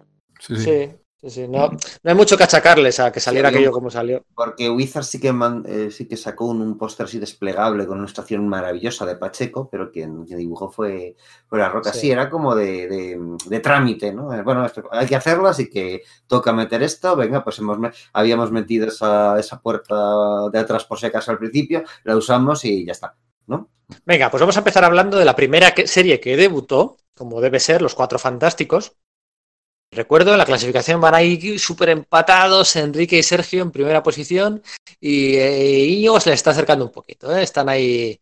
Todavía queda mucho, ¿eh? vamos tres preguntas, vamos a empezar la cuarta. Eh, decíamos que empezaron Alan Davis y Scott Lobdell en la serie de Los Cuatro Fantásticos, duraron tres y cuatro números, o cuatro y tres números respectivamente, no me acuerdo, muy, muy, muy poquito y tuvieron que llamar casi de urgencia a Chris Claremont a guionizar la serie de, de Los Cuatro Fantásticos con Salvador La Roca. Eh, el hecho de hacerlo con tanta urgencia eh, justificó o sirvió para que Claremont eh, prefiriera moverse en territorio muy, muy conocido por él, muy machacado en su zona de confort y una crítica muy achacable a su, sobre todo a su primera mitad de la etapa, por aquellos años era es que era excesivamente mutante, ¿no? Que no, no tenía tanto del lore de la mitología fantástica y sí de la mutante. Así que bueno, esa es la excusa, la pregunta que os voy a lanzar. A ver, a ver por dónde me salís. ¿Qué conceptos mutantes no usó Claremont en sus cuatro fantásticos? Los conceptos que no usó. Uno, Kitty Pride. Dos, los cuerpos Brit- Capitán Britannia. Tres, Technet de Excalibur. Y cuatro, a Valerie Cooper. ¿Vale? Repito, uno, Kitty Pride. Dos, Capitán Britannia Corps. Tres, Technet. Y cuatro, Valerie Cooper. De todos esos eh, ¿no? el sabor Claremont clásico. ¿Cuáles no utilizó? Pues habéis acertado dos. ¿eh? Lo que no utilizó, pese a lo que se llegó a rumorear mes tras mes en la Wizard. Yo es que leía la Wizard todos los meses. Eh, no había CBR, no había Unisarama, no había sala de peligro por aquel entonces. No utilizó a Kitty Pride, pero porque es que los aficionados, ya te digo, se le estaban echando encima porque se estaba pasando de largo con conceptos mutantes. ¿Cómo recordáis? Bueno, no, menciona a Roma y a mm, Saturnina y todo eso que salía también por allí. ¿Cómo recordáis, cómo recordáis la etapa de. Bueno, si queréis comentar algo breve de Lockwood y Davis. ¿Y cómo recordáis esta etapa, chicos? Estaba chula. Esos tres números estuvieron muy bonitos. Eh, Fue un Alan Davis en un estado de forma dándolo todo, ¿no? No un Davis cumplidor, sino un Davis que puso la carne en el asador. Era Pero un número muy raro en el que aparecían en París. Volvían de la tierra del Reborn, del Reborn, mejor dicho, y aparecían en París. Sí, o sea, tintín. A mí, a mí ese Fantástico. cambio de, de, de, de lore, ¿no? Eh, como, como ha dicho Pedro, sí que me gusta el tema de, ostras, los cu- cuatro fantásticos en otro lado, claro, son, son el grupo más querido del universo Marvel, podrían ser un grupo internacional, ¿no? ¿Por qué no en. París, no? Eso sí me, me parece que tenía bastante sentido. Eh, pero la verdad es que perdí el interés enseguida, ¿no? Y claro, yo creo que yo, yo he sido el que he contestado mal, ¿no? El que he puesto lo de Kitty Pride, porque efectivamente yo también me, me- me leía la Wizard y entonces he, cre- he creído recordar que, ah, claro, sí, sí, se hablaba de Kitty Pride, ¿no? Pues ha debido ser Kitty Pride. Bueno, pues eh, se me ha. eh, pero, pero se me ha pirado y me he ido a, a Valerie Cooper. Pero no lo sé. No la, no, no la, no la seguí comprando mucho tiempo. Me llamó la atención, piqué por curiosidad, pero no, no mantuvo mi interés. Yo tampoco. Lo mejor es que Claremont había eh, escrito lo mejor de los cuatro fantásticos hacía 10 años o por ahí, cuando, cuando hizo aquel crossover entre X-Men, aquella miniserie, entre X-Men y los Cuatro Fantásticos. Era maravillosa y de hecho la han recuperado en la nueva eh, serie que han hecho con los Cuatro Fantásticos y la Patrulla alrededor de, todo el tema de Hickman, ¿no? De, de la amanecer de X, que están haciendo referencias constantemente a aquella miniserie que era maravillosa con Bogdanov con Kitty Pride, precisamente, claro. es el mejor TVO que ha dibujado Bogdanov y eso que fue de, sus primeros. A ver, él me gusta mucho, pero es que. En Super de verdad que hace poco me la, me la releí, es como, no, no, es que verdaderamente no, no, me está jugando una mala pasada nostalgia. Verdaderamente el tío está ahí increíble y creo que en su mejor momento. Y, además a Claremont muy se le toca, pues es preciosa, tío, y es una examinación de la de la psique de Richards y de Doom y, y cómo funciona Ben Grimm, cómo funcionan cada uno de los elementos que hay ahí en los Cuatro Fantásticos, porque Claro, es, eh, Chris Claremont era el escritor de la Patrulla X, pero es como, bien, por fin puedo escribir a los cuatro, eh, a los cuatro fantásticos y no la Patrulla X, ¿no? Y muy bien que lo hizo y te esperabas que hiciera más o menos lo mismo cuando retomó, pues, 10 años después, 8, no me acuerdo ahora mismo las fechas. Y sin embargo, no, no, eh, ya estaba, a ver, había pasado su época de gloria y siempre pasan todos los artistas, también los, los guionistas que tienen sus 10, 15 años buenos y luego a partir de ahí ya parece que no consiguen o bien llegarle al público o tener ideas frescas que le lleguen al público y ese Claremont ya no era el Claremont que, habíamos gozado tanto en la Patrulla X o en Excalibur. No, no, estoy, no, estoy de, no estoy de acuerdo del todo, es un poco un hit and miss, ¿no? A veces sí, a veces no, porque eh, luego se encargó de los, la etapa de X-Men con los Neo, aquellos que os acordáis, ¿no? Que se decía que Kitty Pryde era una Neo y una raza como superior, la siguiente raza. Y esa etapa no me gustó, pero luego sus Extreme X-Men sí, pero luego lo que hizo siguiente no, pero luego cuando volvió con los eh, con Alan Davis de nuevo a, a Uncanny X-Men después de Grant Morrison, que hizo una, un equipo muy tradicional con rotador nocturno de vuelta y todo aquello, aquella etapa sí que me gustó. Sí, aquella, me gustó y, con, Chris Bacalo y cuando matan a la, toda la familia de Rachel Summers. Ah, ese número eh, me gusta mucho. O sea, es, a veces sí, a veces no. O sea, la verdad es que ha vuelto tantas veces que ya yo creo que tiene que ver con el dibujante, ¿eh? porque Claremont además mm, es un tío que siempre ha recorrido que, que, coge mucho feedback del dibujante con el que está. Y si el dibujante tiene buena idea, a él se le nota que va para arriba. Si el dibujante no, no, da, mm, tira para abajo. Claro, escribe, para, el dibujante, ¿no? O sea, no es lo mismo lo que los tebeos que hacía para, para iba a decir, para Dead Cockrum galácticos con naves espaciales que los de los 80 eh, sucios callejeros de Romita Junior. Sabía adaptarse muy bien. no solo para, sino con el dibujante. Que, efectivamente a Cockrum le gusta ese, ese ambiente galáctico hacer otra vez la Legión de Superhéroes en definitiva, que era lo que se lo pone. Que a Virnes más tirado a la tierra o más le gusta el superhéroe más, más clásico, pues venga duro con él. Pero cuando el dibujante no le da ese, ese rebote de ideas, se le nota y mucho. Sí, pero, pero yo creo que aquí precisamente sigue siendo con la roca y luego con Stream X-Men sigue siendo con la roca. Pero aquí hay una diferencia entre su primer año y su segundo año y pico, ¿no? O sea, cuando, cuando ya se deja de cosas mutantes, porque Acordados aquellos de Rosetta y del otro, del crossover aquel un poco con Contest of Champions. Y aquello no funciona bien, pero luego ya cuando, cuando, hace, cuando hace el remake de la boda de Chaqueta Amarilla y la avispa, porque viene a ser un poco lo mismo, ¿no? Eh, mm, como que muere Red Richards, pero y de repente Storm se casa. Qué bueno. Sí, yo, yo, tampoco hasta ahora lo acabo de improvisar, pero que se casa con, de repente se casa con el Doctor Muerte, ¿no? Y no, resulta que no es el Doctor Muerte, que dentro está Red Richards y que tal. Eh, eh, Claremont y La Roca crean, crean, son los que crean a Valeria, a Valeria Richards. A la, a la, o sea, luego es una viene del futuro, muy propio de, muy propio de, es una Rachel Summers 2, Ah, Mira, otro, otro, remake que, acabo de, de torcido, un minuto sí y otro también. Estoy sí, a medida que lo estás diciendo. ¿eh? Te juro que acabo de improvisar. Que, que, que, luego desaparece al final de etapa y ya son Pacheco y. No, son, son Wade y, y Buckley quien es la. Quien, mm. quien la trae, ¿no? Que el, el, el, nacimiento de Valeria. Yo creo que es, el final, es el final de la etapa de Pacheco. Eh, yo creo que es el final de la etapa de Pacheco. Hay la, última saga de Pacheco y Marín es el Doctor Muerte ayudando a que naciera Valeria. Y hay, pero además que le ponen el nombre por, por porque pide. Pero, estoy casi seguro de que son. Pero en parte sí. Ese, en, parte, en concreto es de Wade y Bagley. Estoy casi convencido. Es, es, de Bagley, eso fijo. El dibujo es de Bagley.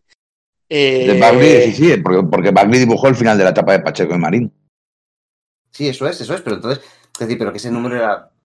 Tengo la idea y O sea, me confundir. Cuando, cuando, nace Valeria, cuando nace Valeria Richards, eh, eh, efectivamente, o sea, esta, la, la Valeria Richards que está presente durante la etapa de Claremont y La Roca es una Valeria Richards que viene del futuro, crecida, mayor que Franklin Richards, con coleta, muy dicharachera ella, muy maja, un personaje con faldita y tal, personaje carismático, y de a partir de ahí la, la serie iba para arriba.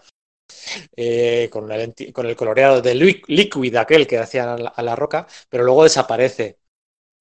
Y cuando nace el- la, la hija, porque lo que hace, si no recuerdo mal, es que Franklin, después de la, después de la saga aquella de Pacheco y Marín de, De aquel tipo que mataba a Galactus. Abraxas. Abraxas, eso es. Oh, se me había olvidado por un segundo. Y mira cómo la. Había un, había un anual, eh, un tie-in de, de- de la saga aquella de Abraxas que hacían Kevin Maguire y creo que Jeff Loeb.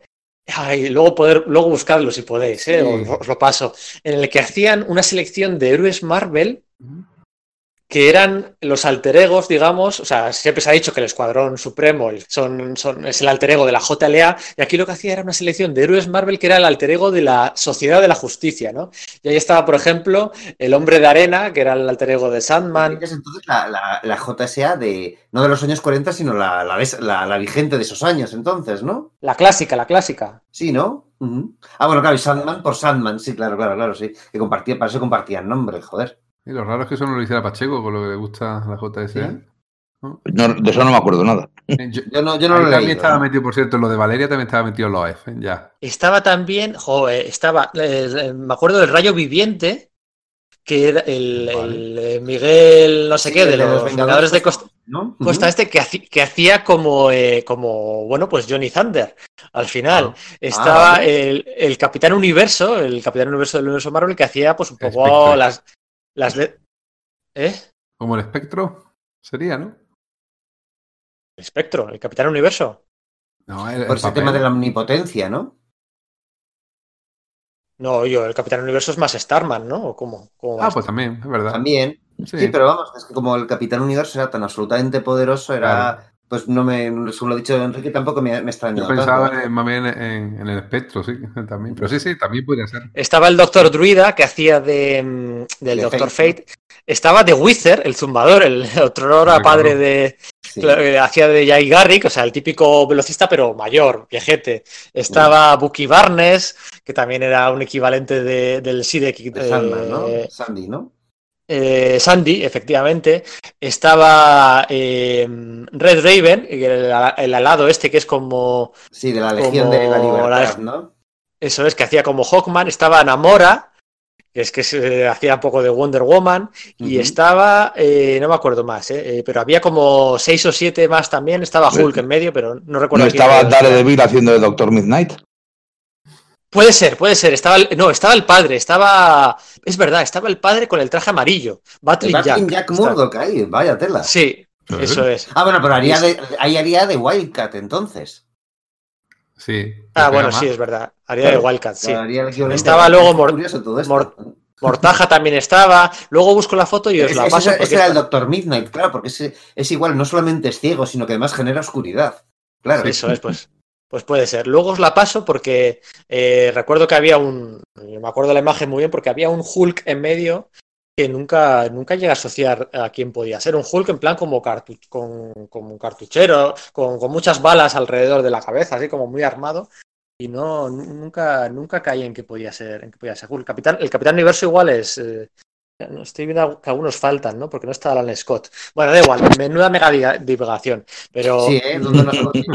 Lo que, venía a decir, lo que venía a decir es que al final de aquella saga multiversal de Abraxas, donde el poder de Franklin era muy importante, lo que Franklin hacía era re- restaurar un poco mm, el status quo del universo y lo que hacía era, de repente, el, el aborto que había tenido Sue Richards en la etapa de John Byrne, aquí de repente pues eh, lo restauraba y devolvía de la noche a la mañana, eh, hacía que Sue Storm estuviera embarazada de 8 o 9 meses. Y ahí derivó el nacimiento luego de Valeria, que es la duda que nos queda. eh, luego lo miraremos, pero bueno, el lector que nos, el oyente que nos esté siguiendo, que también que le eche un vistazo si era Mark Wade o, o Carlos Pacheco. Yo creo que era Pacheco, ¿eh? Um, Y eso, no sé a qué venía un poco. ¿no? Ah, Sí, sí, que fue se- Pacheco con Loef y con Marín, sí. Estoy intentando recordar, sí. sí, pero el dibujo era de Bagley, estoy seguro. Sí, sí, fue dibujo de Y- Bagley. Y ahí nacía un poco también homenajeando el anual 5, aquel de, de los Cuatro Fantásticos, donde hacía Franklin Richards, porque había problemas, tenían que llamar al doctor, al doctor Muerte y el doctor Muerte accedía a ayudarles a cambio de poner el nombre a la hija, ¿no? O algo así. Sí, exactamente. Sí. Por eso se llama Valeria como el amor perdido de, de Víctor. Eso es. Eh, así que nada, eh, esto nos hemos metido en territorio más que return, pero bueno, es lo que hubo. El, el coitus interruptus ese de, eh, de- de salir con Loveday Davis y, y luego que sí que no. eh, pues bueno, es lo que hubo y luego pues, pues más de lo mismo, ¿no? La verdad es que hasta que luego llegaron Wade y Wadingo, los cuatro fantásticos, no fueron top 3 de Marvel, digamos. Venga, a ver, ¿cómo vamos? Enrique y. Ah, mira, se ha puesto. Esto está muy igualado. Está Enrique en cabeza y se ha puesto Íñigo muy, muy cerquita. Y el siguiente. Estáis todos a menos de 100 puntos: 1500, 1400 y 1000 1463 y 1458. Venga, vamos a saltar a la segunda serie que debutó en el Return. No fue Vengadores, no fue Iron Man, fue Capitán América. Un poco lo que decía justo ahora Íñigo, ¿no? Que lo recuerdas que todo debería haber funcionado, pero siempre en, en todas las series había algo que eh, acaba de chirriaba un poquito, ¿no? Yo creo que todos recordamos el Capitán América justo el anterior, ¿no? En el que moría Sharon Carter con aquel dibujo fantástico y, y Mark en estado de gracia con el cráneo rojo y demás. El cubo cósmico, todo esto. el cubo ¿verdad? cósmico, aquel fue un año magnífico. Mm. Pero el segundo año, la segunda etapa de Mark Waid no acaba de funcionar del todo, ¿no? O al menos eso es lo que a mí me parece. ¿Cómo lo recordáis vosotros? Pues exactamente la misma sensación. O sea, recuerdo que la, la pillé po- por banda con muchas ganas. Me hizo mucha gracia ese cambio que le hacen de, de volver al escudo original, el, el de conferma de escudo, no el, eh, no, el, no el circular, ¿no? A mí me gusta ese escudo, ¿no? Soy ese tío, ¿no? Y, pero no, había buenas ideas, y está esto de Cloud, y está esto de, eh, pues eso, lo, de, lo del escudo, lo de los Skrulls, pero mm, eh, lo de Korvac, pero no, no, no, no, la- recuerdo como especialmente, pero recuerdo de, comprármelo de forma rutinaria y también rutinariamente eh, dejar de comprarla casi por, por olvido, más que por decisión activa. A mí sí me gustaba. Por ejemplo, la saga de Korvac en la que el Capi está luchando en más revolución continua, con viajes en tiempo, y una y otra vez, eh, como que le están matando todo el rato y sigue luchando y resucitando para... Me pareció una, buena historia del Capitán América. Y lo del escudo estaba chulo, pero sí que es cierto que a veces perdía un poco por eso. El Capitán América pierde su escudo en el número 2. Pero ¿qué le pasa a ese escudo que pierde en el fondo del océano? Nunca se encontró. Lo recuperó Namor poco después. Tuvo cáncer el escudo. O adquirió forma humana el escudo. ¿Qué le pasó a ese escudo perdido en el fondo del océano? Vaya, pues he fallado. No me acuerdo Sí. siquiera qué le pasó al escudo, maldito Yo sea. sí, me llamó muchísimo la atención aquello. Sí, la respuesta correcta es que el escudo tuvo cáncer. Sí, señor. Ah, fíjate que lo has dicho, es como será esto, pero me parecía demasiado marciano y no lo recordaba. Sí, Clau hizo algo, ¿no? Clau hizo algo con el vibranium de todo el mundo y como sí, el escudo tenía vibranium, es verdad. se rompió, per- perdió la habilidad que tenía. Hombre, en el universo Marvel cinematográfico, el escudo solo, creo que solo tiene vibranium. En el universo es vibranium y adamantium. Entonces, Eso. adamantium No, le daba la dureza. Perdón, el- el- perdón, perdón. Seguro Enrique, que me lo equivoco. lo siento. Sergio. Enrique, lo siento muchísimo, No, pero toda la vida, eh, además viene de, de esta época, toda la vida hemos dicho que el escudo del Capitán América era una aleación de adamantium y vibranio. claro. Y era falso. Era falso Ah. porque el, vibra- el adamantium se creó en los números, en el mismo número en el que debutó, o en uno de los números en los que debutó Ultron, Ultron en la serie de 5, los sí. Vengadores, en el número. 60 y pico. El Claro, Capitán pero- América tenía el adamantium desde mucho antes. En esta Claro, época, pero yo creo que precisamente la cuestión estaba en que eh, la aleación esa era desconocida, se sabía que No, había no, vibranium escucha. por medio.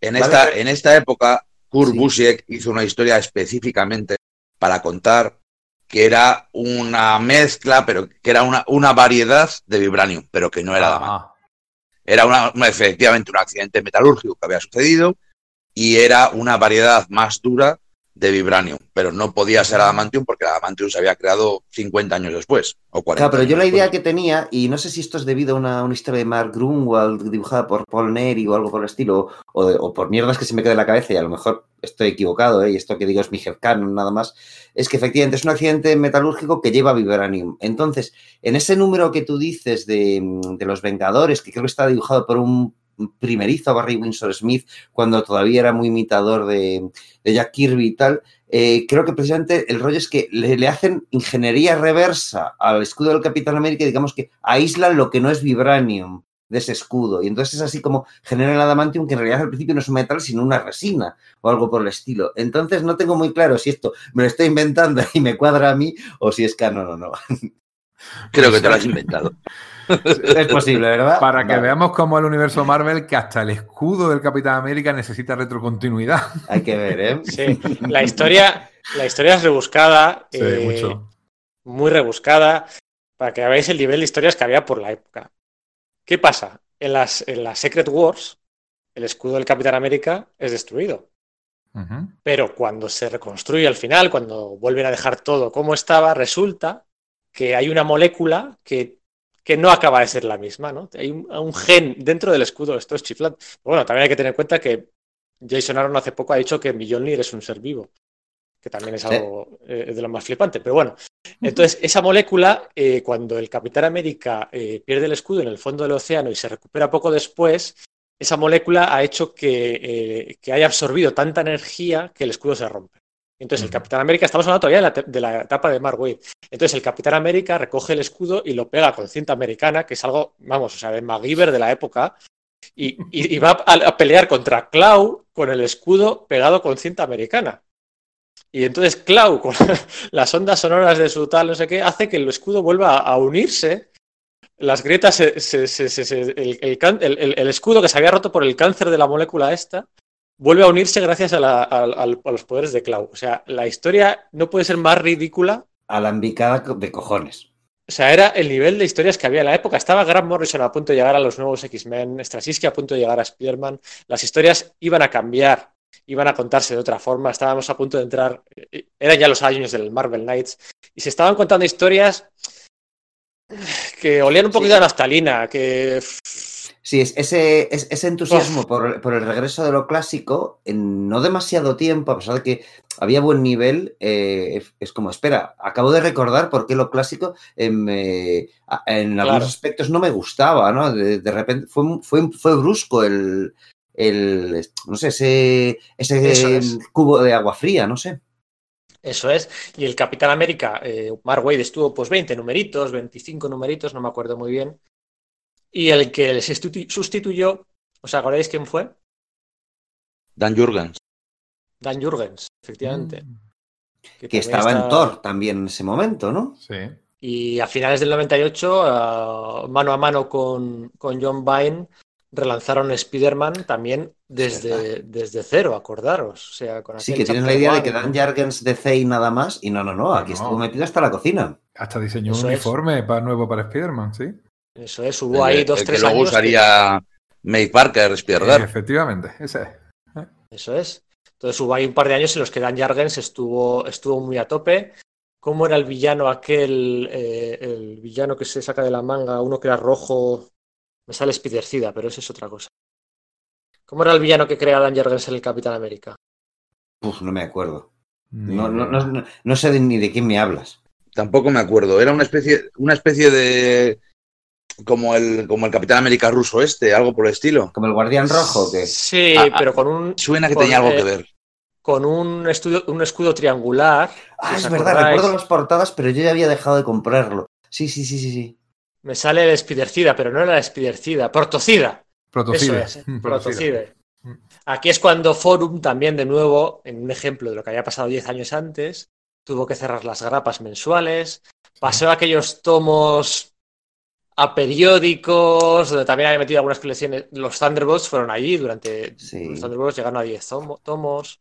Eh, eran unas historias todas un poquito raras que no acababan de funcionar bien, ¿no? Echaban enseguida al público para atrás. De hecho, el Capitán América cerró, cerró en el número 50 para, para que lo relanzara mm, John Cassaday y. No. John Nate River, ¿no? De hecho, el Capitán América murió. Esos Ah, bueno, además esa es otra. Yo no he llegado a leer Cuenta. esa historia y hace no mucho me lo contaron y es como, ¿qué, qué, qué, qué? Cuéntalo, Íñigo. Sí, sí, era literalmente en esos cómics fueron degenerando cada vez más, fueron perdiendo ventas. Eh, este, Jürgen se metió en una historia como en Thor, ¿no? Una historia sin vuelta atrás en la que cambiaba todo y acabó muriendo el Capitán América. O sea, literalmente fue su muerte, no una Sí, sí. muerte falsa como la que había tenido cuando el tema de la armadura. Se murió. Y al mes siguiente apareció el relanzamiento de Casaday sin ningún tipo de explicación. Y no es que lo dejaran para más adelante, simplemente No, no. pasaron. Dijeron, este TVO no se lo ha leído ni Dios y pasamos de su culo. Se ha muerto el Capitán. América y no le importaba a nadie. Tiene Sí, narices. sí. ¿eh? O sea, esto me es- acordaba de eso, ¿eh? Sí, sí, sí, sí. Esto es lo, gordísimo. vi- lo descubrí, o sea, este, lo he descubierto este año, eso. Alguien me lo ha contado, Eso- lo hemos comentado sí, en el yo- podcast, no sé. Yo te lo, yo te lo he contado, Eso sí, sí. O sea, es, es- a mí me parece maravilloso porque ejemplifica a la perfección en los cambios de tiempo de la llegada de, de, de Joe Quesada. O sea, poco antes, me acuerdo, luego hablaremos, en el tercer anual de los Vengadores, tercer anual, ¿eh? De los Vengadores de Busiek, o sea, el tercer año, le dio por explicar a Busiek cómo si el Iron Man que había ido a Heroes Reborn era el adolescente y allí había aparecido un nuevo Iron Man adulto, ¿por qué el que había vuelto no era el que se había ido? Y era la mezcla de ellos dos. Los, los recuerdos de los dos Iron Man, del adolescente y del, del Reborn. Tardó tres años en explicarlo, pero se molestó en explicarlo. O se molestó en explicar que la avispa que había ido, que era la aquella avispa bicho, cuando volvió ya no era bicho. O sea, le dio por explicar todo, pero no, con la, la, la- etapa de Joe Quesada ya y de Bill Gemas, estas cosas de continuidad fricazas ya no se explican. Claro, ya no ya- un cambio totalmente radical. Es que es eso, es de- Patapum de pa'lante. tener Avengers Forever, que tienes números, eh, siempre Vengadores, que es maravilloso. Claro. pero Es verdad que tiene un tramo en medio que es durito de leer si no eres muy fan de las historias de, de Engelhardt de los años 70 y tal, que es como súper expositivo de no, y es que el fantasma del espacio aquí sustituyó y en realidad se partió en dos a la visión eh, y la, y la antorcha humana de dos líneas alternativas de, de liarte la cabeza a cuchillo para, para que encajen las cosas de continuidad. a, bueno, pues no explicamos cómo se muere Claro. el Capitán América y resucita. Es- No, no. Es, es- es flipante.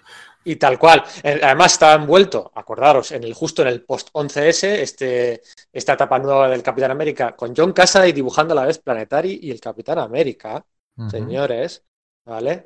Eh, estaba pues todo eh, en enero, febrero del 2002. O sea, justo después del 11S. O sea, no se iban a, a poner a explicar en unos cómics que iban directamente a apelar al patriotismo, no se iban a poner a explicar cosillas de continuidad. Y lo dejaron así.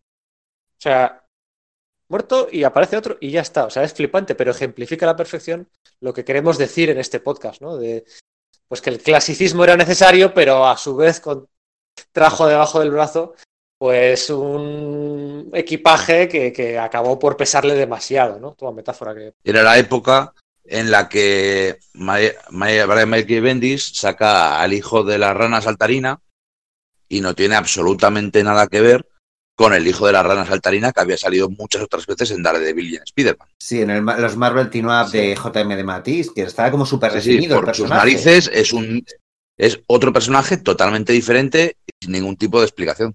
En, en el Daredevil de Bendis eso ves al, al tigre blanco, a Héctor Ayala, y dudas de que sea el mismo tío de, de los años 70. O sea, es como, sí, te, te- te debe, te debe sonar quién es, pero la, la historia en la que le metes y el resto del robo de la tele y no sé qué, es como, espera, espera, espera, espera. Sí, la, Sí.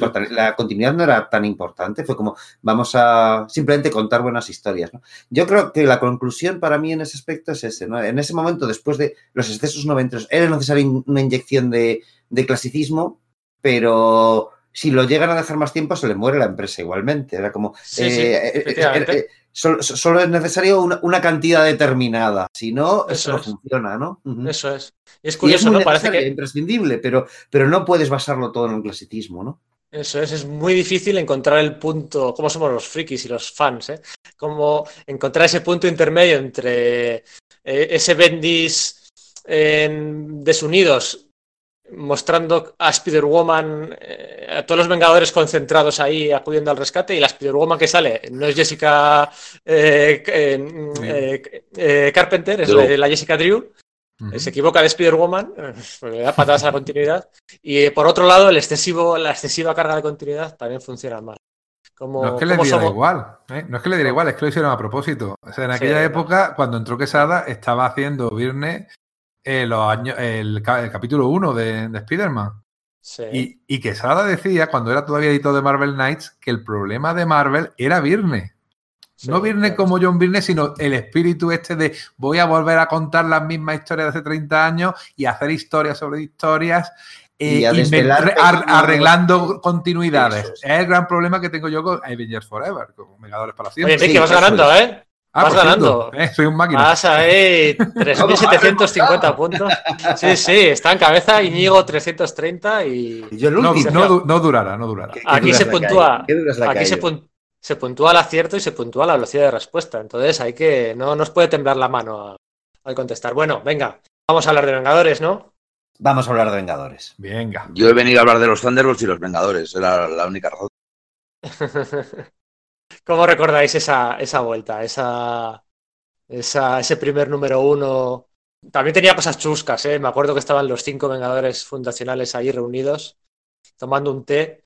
Y como había que espe- especificar que el hombre gigante pues tenía poderes de hombre gigante, lo que hacía Jarvis era llevarle el té en una, en una, en una taza, en una taza gigante, en vez de que el otro se haga más pequeño. O sea, El, Era- el problema es que si se disminuye, muere, porque ese Sí. líquido disminuye Era- con él. era Sí, ridículo embe- todo. embebido por partículas PIN, ¿no? Era, era, era alucinante, pero bueno, ahí volvían los Vengadores a, bueno, a- al, al lugar, al lugar que se merecen, ¿no? Durante Mm. mucho tiempo, además, fueron, fueron entre las cinco series más vendidas de Marvel y, y con razón. Eh, aquí sí que funcionó al principio ese retorno a la grandeza. ¿Y qué queréis comentar antes de que lance la pregunta? Pues que eh, fue una Ultron. pena que se fuese. ¿eh?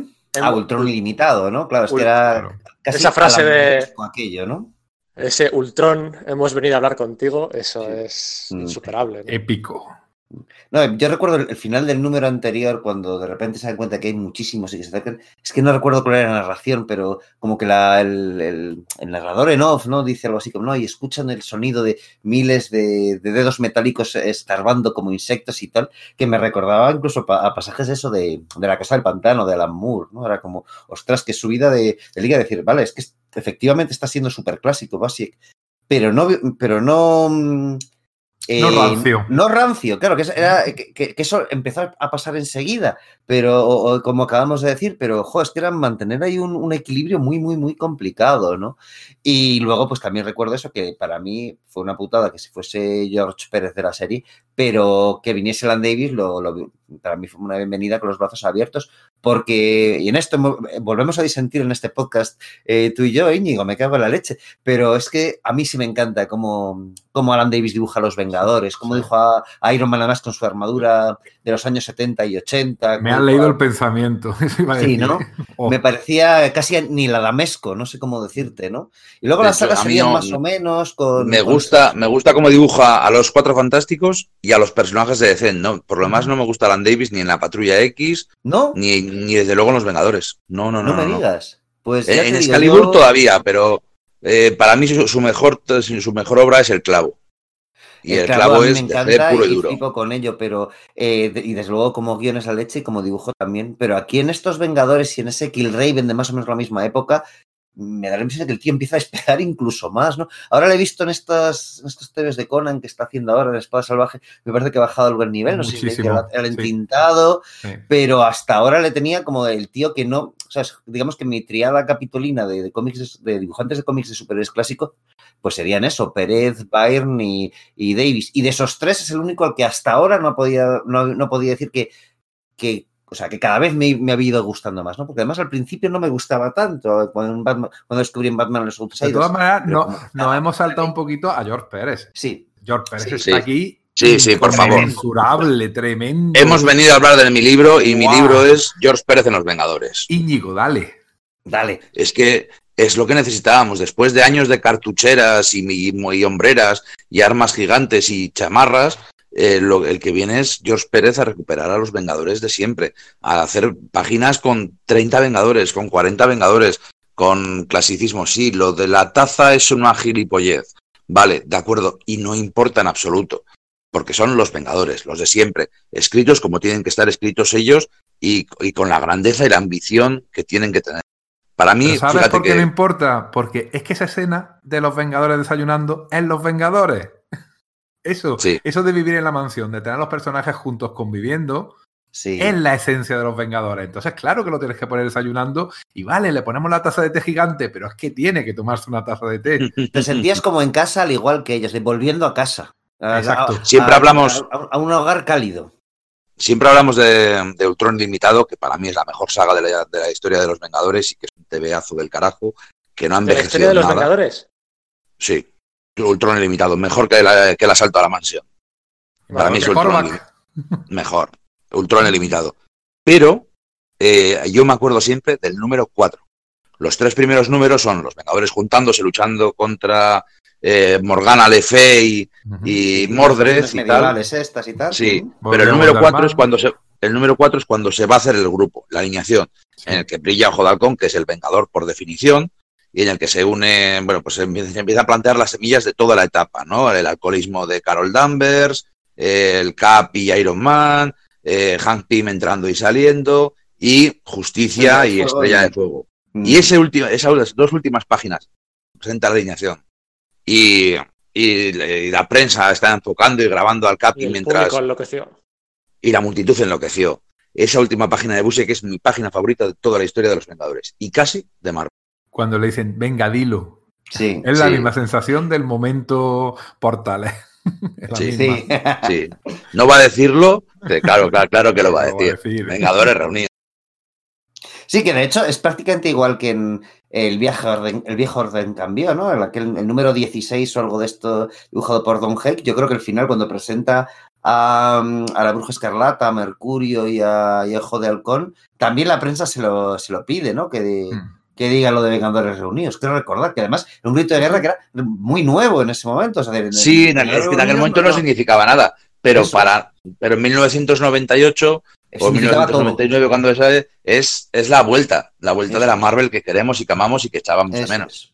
Bueno, a ver, eh, Kurt Busiek estuvo, eh, George Pérez no estuvo tanto, estuvo 30 y algo números, hasta la saga Nefaria, corrigiendo un error histórico que, que le había dado mucha rabia, ¿no? Que es que en la etapa clásica de Jim Shooter y David Michelin, él no dibujó la etapa, la, la gran saga de Nefaria, eh, la dibujó, la dibujó John Byrne. Y Sí, entonces El aquí- único mejor que él. Bueno, eh, Bueno, depende. Depende a qué le puñales hoy preguntes. no sé, no sé en qué, en, en dar portazos, porque otra cosa. Y, y entonces aquí Busiek le regala de despedida una saga de Nefaria en un crossover con los Thunderbolts, además una saga en la que también se corregían algunas cosas de continuidad de Madame Máscara y demás. Eh, los 54, y- en- a ver, entre Íñigo y yo, los 54 o 56 números de, de Kurt Busiek. Eh, el orden de las sagas, venga, empezamos. Uno yo, uno tú. En la primera saga contra Morgana Le Fay. La segunda, del, la primera es del 1 al 3. La segunda, El 4 es la formación del grupo, luego después Sí. aparece el Escuadrón Supremo y es. el tío este Magnus, el de la Patrulla X, el mago del malo que el de la Patrulla X. Eso es, que además el Escuadrón Supremo también salía en el anual aquel dibujado por, por Ah, Carlos Pacheco. Pacheco. Acordaros. sí. Que trae un carnet Y- de, de los Vengadores de regalo. Sí, yo por Sí. supuesto le puse una foto mía. Claro. Todos, Sí. todos. Yo lo tuve, lo tuve un montón de años hasta una mudanza. Ahí Busiek, ahí Busiek hace un guiño al, al número 173, por decir algo, no, 183 creo, de Los Vengadores en el que se unía Carol Danvers al grupo y había un pavo que le cogía la mano para la huella dactilar, que sale en una viñeta, Sí. que le cogía la huella la- y la otra le dice, no me toques, no sé qué. Y, ese pavo, de- 20 años después, lo mete Busiek aquí en un número. Va, es, es todo así de alucinante. Venga, los siguientes. Bueno, por ahí estaba en la comprensión trina, eh, ya empezaban a, a dar los primeros, los Sí, a dar por primeros síntomas. sí. Sí, Sí, eso empezaba- Sí, a hay, hay- hay porque- varios, varios números sueltos en los que va presentando semillas de lo que va a venir después, ¿no? Casi parece como que después del primer pelotazo eh, la serie va un poco perdida, por ejemplo, con Justicia y Estrella de Fuego, no sabiendo cuál es su lugar, recordando Sí. a, su, a su estancia con los nuevos guerreros, hasta que hacen la saga aquella con el Segador, en la que por fin vuelve a ir y la Legión de No Muertos, que es un clásico de la Legión de No Vivos. la Es que el problema de esta etapa, precisamente, yo para mí son los personajes nuevos. Eh, Sí. En la justicia, eh, pa- eh, Garra, garra de plata, garra, Garra de. Plata, que era una sobrina adoptada de Jarvis. O sea, una Sí, cosa muy, muy no, extraña. no acaban de funcionar, No, ¿verdad? no funciona El- ninguno de los nuevos. En cambio, te hace un número, por ejemplo, con eh, Wonder Man y la bestia, que es una delicia. Bestial, de exquisito. O sea, de nuevo Claro. a esos dos amigos siendo amigos, no Sí, sé. Sí. Ese, ese beso con lengua en el número 13. eh, la, bru- la bruja escarlata con el traje gitano. Luego ahí hay Oh, un, bonito. Un feeling de Jerry Orway, si os acordáis. Y luego ya. Sí, que fueron dos, tres números o algo así, ¿no? Sí, Por- sí, porque eso. Busiak estaba hasta arriba de trabajo. Y decía que se sentía mal, Eh. maltratado, así que todo lo hacía él. No, pero yo no he dicho maltratado, he dicho que nunca Marvel le consideró su gran espada. Ajá. O sea, Marvel Vale. nunca le, le consideró su eh, lo que han sido Bendis y Miller en un momento, John Byrne y en otros. Scott Lo- o sea, nunca ha sido eso Ya, es lo que él quería transmitir, ¿no? Venga, seguimos, Íñigo. Después de Ultron, ¿qué vino? Después de Ultron, seguimos con varias sagas. En- Entra un Stuart Timon en bastante primerizo, también en algún filín, filín. Y luego viene la saga del Primero, la del Juggernaut octavo- y los, La del octavo día, sí, eso viene antes, sí. La saga aquella del octavo día con los, los, otros Juggernauts. los ejemplares o algo así. Que de hecho era una saga un poco flojilla, pero tenía un par de momentos súper épicos de Thor y Hércules contra lo imposible y muy chulo. Y luego ya. Hemos pues, comentado después- el crossover Vive como un crío muere. Después eh, se reforma la alineación después del número 25. Con, por Es primera una vez alineación más- súper chula. Esa más alineación. chicas que chicos. que sí, además, es una alineación- La primera es súper clásica, es los, los de siempre más Justicia y Estrella de Fuego. Pero esta alineación nueva con, con Hamping, con eso otro traje, Carol Danvers, Triathlon, Iron Man, pero sin Capi y sin Tori con Janet de, con la avispa de, de líder, es una, Sí, es alineación súper chula. Y ese traje de, de Hank Pym, que en realidad es una variación del que llevó Clint Barton, Ojo de Halcón, siendo Goliath, a mí me encanta. Me parece uno de los Sí. mejores trajes de. de... Sí, pero- estoy intercambiando No, pero- los, los que eran, perdón, sí, ¿no? Sí, sí, aquí no. ah, Pero a mí me gusta ese traje con, con color rojo. Aquí no llevaba. El de, color a ti te gusta el de Clint Barton, ¿no? No te gusta el Sí. azul. A mí es que me encanta tanto el azul. O sea, bueno, a mí sí me, me gustan, Sí. no sé, en azul. Bueno, la saga esta era la de and Guard, si os Ah, acordáis. Conan bien. Sí, sí, sí, a mí esa me encantó. Con esa portada Eh, homenaje al, al Conan de Bustema, ¿no? Con el tío Eso en- es. encima del águila. Eso es. Luego la saga de Nefaria, que hemos dicho, con eh, los Y protocolos. parte de Nefaria. ella la dibujó Paul Ryan, ¿no? No lo dibujó George Pérez. O sea, parecía que era Pérez, pero en Pues realidad mira, los eso- lápices eran de Paul Ryan, ¿no? De eso yo no me acuerdo. Yo recuerdo sí, que. sí. Creo que Pérez hacía los bocetillos y el otro los Eso sí, y las portadas, pero creo que los lápices eran de Paul, de, de Paul. Claramente siempre le tengo como que muy abajo a ese hombre y, y hubo un momento en el que me engañó pensando que era George Pérez, así que igual no era tan malo, ¿sabes? Sí, yo creo, creo que ahí tuvo problemas de salud, Josh Pérez, y no pudo terminar la saga Sí. como hubiera querido. Tuvo una embolia, creo. Bueno, ahí. eh, y se- después de eso se fue para hacer JLA Vengadores. Venga, seguimos. Eh, después entra Alan Davis. eh, la saga aquella de. mm, la espada del ébano, del Caballero Negro, de los Hulk. Empieza a Pero crear aquí conceptos ya, de a partir, Firefly. a partir de aquí ya no son las estrellas. Durante unos años los Vengadores habían sido, habían vuelto a ser el centro de- del universo Marvel, pero ya aquí, ya esto es la, es la etapa de Quesada, Yemas, entran, entra Bendis, entra Miller, em- empiezan a prepararse los últimos. Y ya, claro, si, si la serie están los Vengadores definitivos, eso quiere decir que ya los Vengadores normales no son definitivos. Mm. Y empiezan a ponerle pues dibujantes un poco del montón y ya empieza a, perder toda la propaganda, ya toda la propaganda, toda la publicidad de Marvel ya empieza a desaparecer. Busiek monta una saga brutal con la invasión de Kang, eh, una invasión por parte de Kang de toda la Tierra y la conquista de la Tierra por Y parte de eso no tiene ningún reflejo en el resto Nada, de Marvel pasa. Un año antes dices, impensable. O sea, yo, yo me llevaba las Sí. manos a la cabeza como diciendo, pero ¿cómo? ¿Esto qué pasa? Que luego es alterado mediante retrocontinuidad. Decía, pero ya que está Kang, pues será así, ¿no? Habrá un viaje en el tiempo que lo uno. No, no, no, no, no. Es simplemente que es que no se hacía con ningún lado. Y es una serie en la que Kang conquista durante un año la Tierra. Y ahí eso, no- es- o sea, me, no sé, me, me- me escandaliza la, la idea. Ahí de los Vengadores, los Vengadores se vuelven más globalizados que nunca. La plantilla de Vengadores, eh, hemos pasado por alto Maximum Security y hemos hecho bien. La plantilla de. Vengadores es es- súper extensa, no son siete ni ocho, son maneja muchos personajes a la vez. Sobre todo un poco central la Bruja Escarlata, diría yo. Eh, cierra su arco argumental de Carol Danvers también. Eh, pero ese Immortus, ese Kang, ya lo había hecho muy bien en Siempre Vengadores.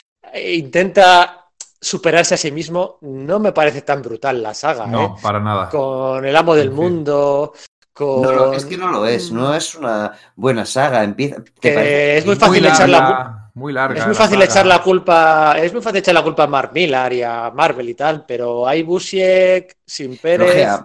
Eh, Da la impresión de que él ya no está a gusto. Entonces Se- claro, quiere se pierde en el resolver esas cosas. se pierde mucho pero- así mismo. Mm. De esa saga lo que me gustaba mucho eran las portadas, ¿eh? estaban muy bien. Muy, muy- muy- un diseño muy bonito. Pero lo, y el dibu- y Karen Dwyer, Dwyer, o sea, El- el- el hijastro El de hijastro de- Byrne, ¿no? durante una temporada, sí. De hecho, conoció a la madre, a la madre esta porque el niño llegó con el portafolio con la madre y Virne vio al niño, oye, muy bonitos tus dibujos, esta es tu mamá, y de ahí vino. Ah, vino no sabía todo. que esa era la historia. Sí, sí. Yo no es bastante. Mira, una- divertido. Mira, siguiente pregunta, siguiente Venga, pregunta. Un segundín, para un poner- segundín. Solo quiero una cosita. En esa época, durante la saga esa gigante, hay un anual que también sigue eh, hablando sobre la continuidad, sobre el Hank Pym. ¿Y sabéis cuál es el dibujante? Iván Reis, Iván Reis, Ah, un jovencísimo Iván Reis, dibujando para Ah. Marvel. a mí no me pillas en el examen, ¿eh? Ya veo, ya. De hecho, el anual ese es el que te decía antes que explicaba Kurt Busiek lo de Iron Man, explicaba lo de la avispa bicho, Sí. explicaba lo de la ceguera de. La ceguera no, la sordera de ojo de halcón. Los dos Hamping que había por aquel entonces, chaqueta amarilla, la- las distintas personalidades. Era Una trama, una trama que mm, no, quedó, no quedó muy bien. Pero bueno, sí, sí, Ivan Reis estaba ahí, sí, sí. Efectivamente. Y eh, entintando a Kieron Dwyer estaba Rick Remender. Nada más y nada menos. ¿Entintando o coloreando? No es que no recuerdo cuál era su labor. Eh, creo que entintando. Mm, Bueno, siguiente pregunta, pero es, es un poco a, a raíz de este tema, ¿vale? La pregunta es: ¿a quién trajo de vuelta del mundo de los muertos Kurbusiek? ¿Pájaro burlón, Wonderman, Doctor Druida o Espadachín? Pájaro burlón, Wonderman, Doctor Druida, Espadachín. Vale, habéis acertado todos, muy Qué bien. fácil. Enrique, claro.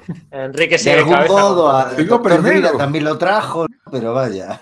Sí, lo, lo trajo, lo traía eh, la bruja escarlata cada vez que quería echar un. eh, Sí, cada vez que estaba deprimida. exactamente. Cada vez que estaba deprimida, quiero decir. Esta mujer quería tener niños, traía niños, quería traer, traía un Satisfyer ahí. En fin, Vale. De energía iónica, ¿no? exacto. Pero bueno, no, no dejaba de ser la primera vez que aquí sí que rompía un poco con el pasado y no volvía a hacerlo de siempre. Hmm. Eh, que bueno, que la primera vez que Wonder Man y la Bruja Escarlata follaban, porque hasta ahora mm, siempre la había sí, no, no, no, sí. no, sí. Bueno, hay una escena de, de- de- de la bruja escarlata. Bueno, sí, ya, ya lo sé, ya lo sé, tontorrón, sí. Ese enfoque, sí, sí.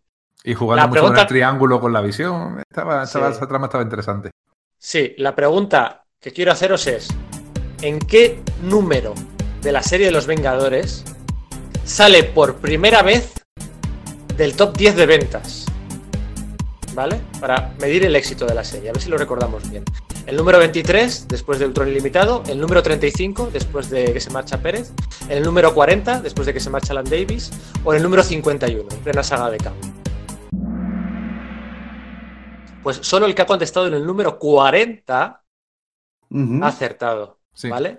Los Vengadores está 40 números consecutivos vendiendo dentro del top 10. No sabía sí que era era una estrella, pero es, esto es una barbaridad de cifras, ¿vale? Sí. Es una barbaridad. El primer año todos los números encima de las 100.000 unidades. Las otras tres series, Thor, también, Vengadores Forever, también, Iron Man, todas en el top 20, ¿vale? Para el, para el año y medio, solo X-Men y Spawn, las dos de X-Men y las dos de Spawn vendían más que Vengadores. O sea, el año y medio no se había desgastado la serie. O sea, Los Vengadores fue un éxito. O sea, echarle la bronca a Mark Millar y tal, no, no, no, la bronca, la culpa es tuya, Busiek. Hay un momento en el que la empiezas a cagar o empiezas a hacer las cosas muy rebecadas y ya no funciona bien, pero hasta entonces lo estabas haciendo de puta madre. En enero del año 2000, ya con las series en curso y tal, cuando estaban triunfando la... Mira, si hablábamos de Alan Davis y aquellas eras de apocalipsis que hizo, todavía estaban las series allí en lo, más vendido, todas en el, top 20, en enero del 2000 2001, con tres años en marcha, en, en el top 30, o sea, es magnífico todo. O sea, que Vengadores aguantará. Esto es impensable hoy en día. 40 meses consecutivos entre las 10 series más vendidas y 10 series, ojo, normalmente el supuesto más repetido era el número 5. Ujú. O sea que Busek, chapó. ¿Y esto lo ha acertado? Jarvis. Jarvis, Jarvis ya está destacadísimo ahí. en- No me lo Sí, puedo sí, creer. está Habéis contestado-. Habéis contestado los demás justo después de Vengadores Ultron, ¿no? Que, que puede entenderse que hay un bajón ahí porque de la épica y tal. Pero no, no, la serie es otro de los mitos que debía derribar. Las series de Jim Lee y de Eros Reborn vendieran bien, pero es que la de Busiek también. Y el final, pues, eh, con la comprensión trina, con el. Con, ¿Cómo se llamaba aquel el jefe de la comprensión trina? No me acuerdo. No sé, la Ah, muerte. narices, sí, la- que se dividía en tres personajes distintos. Nadie se acuerda. Nadie se Nadie se acuerda, es que es eso. se- Tampoco nos acordamos del, el- del enlace gubernamental, aquel que era miembro de, la, de, de los Vengadores, que era, que era Era miembro de la- Freeman, ¿no? ¿No era Freeman el apellido? Es que no me acuerdo, pero recuerdo que me caía bien, que era como, mira, pues, o sea, recordabas, recuerdas a Sikorsky, recuerdas a Gairich, y este tío que me caía bien, jo, no lo recuerdo. Porque siempre caen mal lo- bien los antipáticos. ¿No te acuerdas de ellos? tampoco me caía mal, mal, ¿no? Pero no sé Era cómo el- decirte. El anti-Henry el anti-Henry Sí. Peter Gairich era, Era sí. súper simpático, amable. O sea, somos cuatro enciclopedias con patas. Tampoco quiero presumir mucho. De esto de los Vengadores, cuatro enciclopedias y no, y no nos acordamos de eso, es por algo. O sea, es Mm. por algo. Y bueno, luego ahí estaba el, eh, la muerte, el, el asesinato de Capitana Marvel, su segundo consejo de guerra. eh, y cerraba un poco esa trama. Y pues bueno, pues acabó todo en el número 40, nos lo he dicho, en el número 41. eh, el número 41, que es cuando las series salen, pues es cuando empieza ahí, sí que es cierto que empiezan los, los, los nuevos X-Men de Morrison y, y bueno, ya pues esas series eh, más eh, modernillas que Es sí otra Marvel. un poco. Claro, es otra Marvel, estamos ante otra. Es otra Marvel. Pacheco y Marina han hablado mucho de que sentían que estorbaban. De que en aquella época eh, los, los Marvelitas clásicos, por decirlo así, ya se sentían poco bienvenidos. No les daban ya oportunidad de hacer cosas nuevas, no les daban eh, publicidad, que estaban deseando la Bueno, última pregunta. Eh, creo que no hay opción a, ¿Qué me dice? a la remontada. Ah, sí, sí, creo que no lo hay, pero bueno, vamos a hacer la pregunta. Bueno, en realidad hay dos. La última, la te- siempre tengo una de backup, pero no pensaba hacerla, porque ya hemos hablado de ello. Así que en realidad solo queda una. Eh, qué buena es la tapa de Thor de Walter Simonson, ¿eh? Sí. sí, claro. Yo un día, un día si, si me toca escribir la serie de Thor, voy a hacer otra vez lo mismo que hizo Simonson. Saga- No, porque Saga por- lo hizo Dan hablar. ah, ah, vale, vale, vale. No, Dan Jurgens fue Ostras, peor. pues hizo la mí- de Kirby, la de, No, no, hizo la de y la de, la de Simonson. Las tres. Pero a mí de verdad que su, su último tramo, el, el que hace, a mí sí me gusta de verdad. Cuando ya es, ya no hace eso. Cuando coge y te plantea un Asgard que es un poder mundial y te, y te hace su días del pasado, futuro y toda la leche, a mí esa saga de verdad que me gusta muchísimo. La de Thor Rey, ¿verdad? Estaba muy bien, Eso la es. verdad. Os lanzo la pregunta. Muy bien. ¿Cuál fue la identidad de Thor durante estos años retorn? La 1, Eric Masternon. La 2, John Jargens. La 3, Jake Olson. O la 4, Dan Romita. Joder, no me ha dado tiempo a decir la 4 y había expulsado la 3.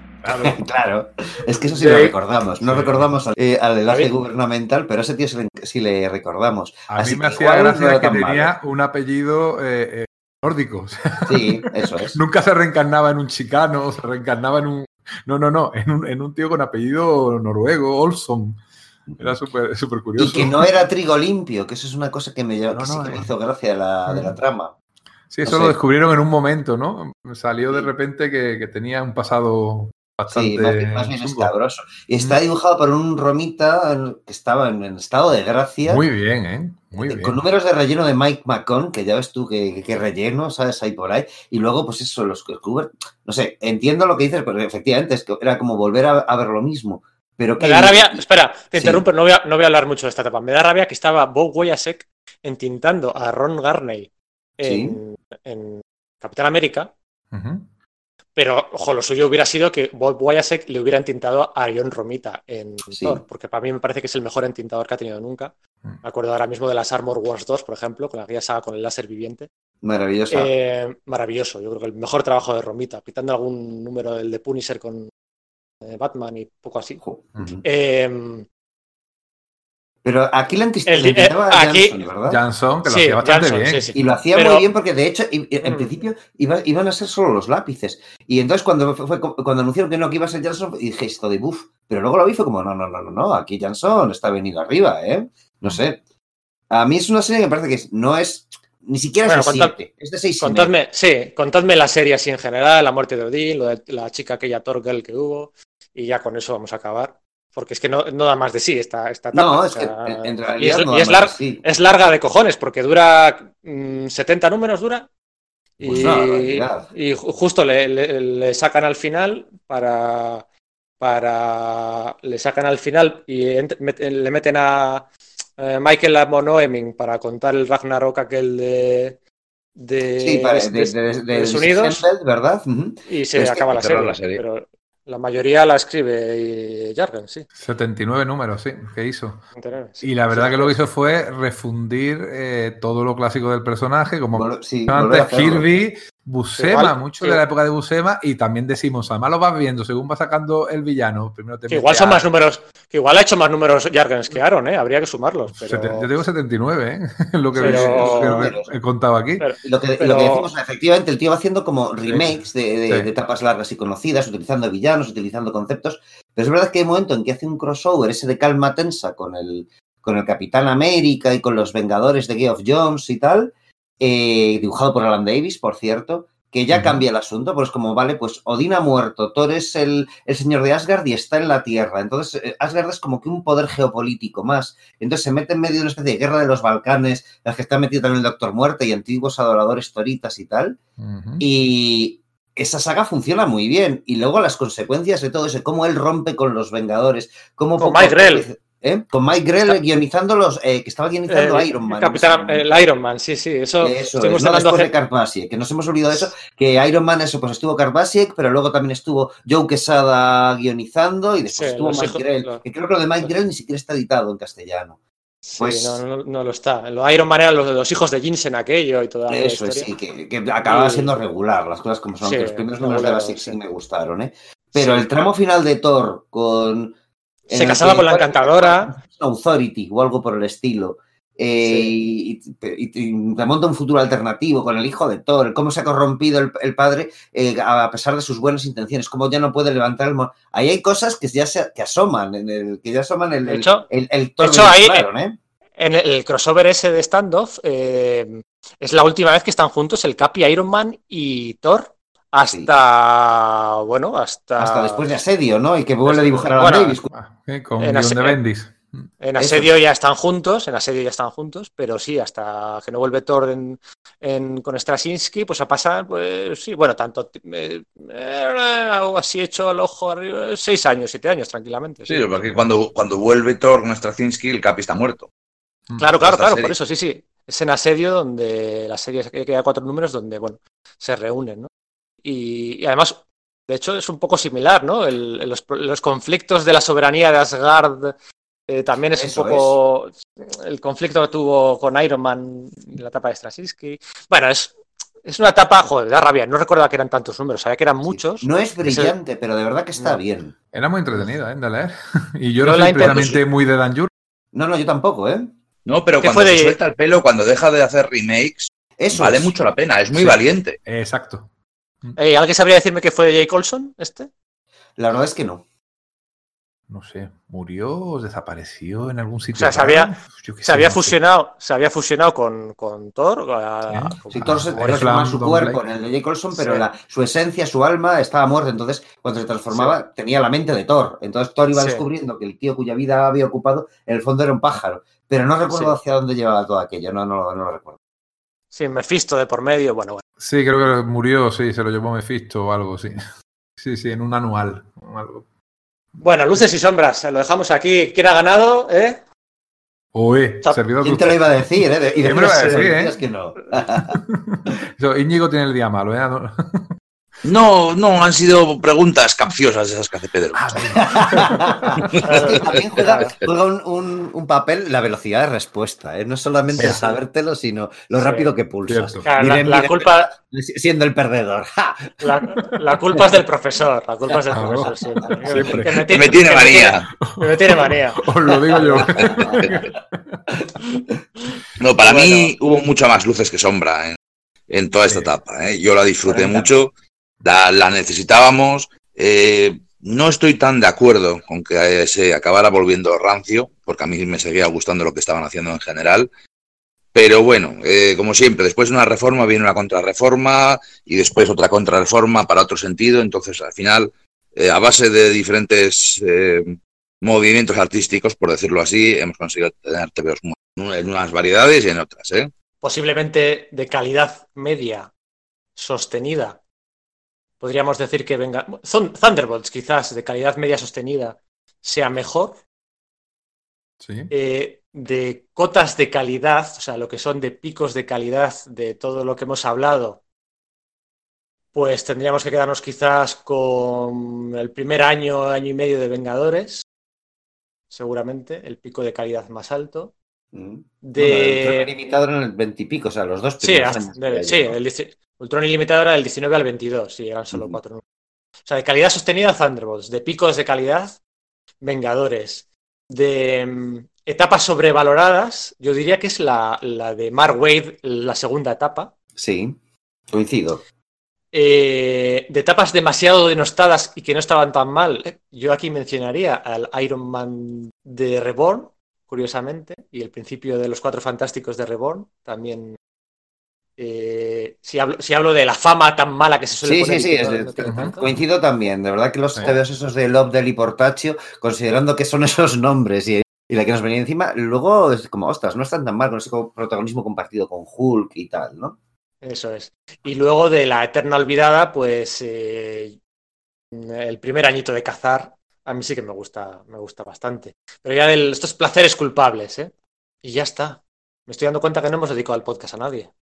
Es verdad, ¿a quién se lo podríamos dedicar? Pues habría que dedicárselo a Basiek. a, a- a Terry Cavanagh, a Basiek. A, a Basek, a no podemos porque, porque es un implicado directamente. Claro. Siempre claro. hacemos Ah, una cosa, razón, sí, una cosa diferente. es verdad. Voy a, hacer, voy voy a dedicárselo al hombre que acabó con esta etapa. A Brian Michael Bendy. Tenía que salir en algún momento. No, pero Bendis es el 2005. Realmente, realmente es muy posterior. O sea, etapa- Bueno, vale, sí, depende. Es que Return, ¿cuándo acaba Return? Claro, para mí acaba cuando Basiek se va de los Vengadores, ¿no? Claro. Para mí cuando. Geoff Jones entra en, en los Vengadores ya no es Return, son los Vengadores. Mira, yo se lo- y- Se lo voy a dedicar, se lo voy a dedicar yo a Patrick Fircher. Ah, me parece Dabuti, porque es un actor, un artista que me encanta, que hizo ese señor. anual maravilloso del Cap y, y Iron Man explicando cómo Iron Man volvía a tener identidad secreta y le Sí, reivindicaré sí. siempre ese tío.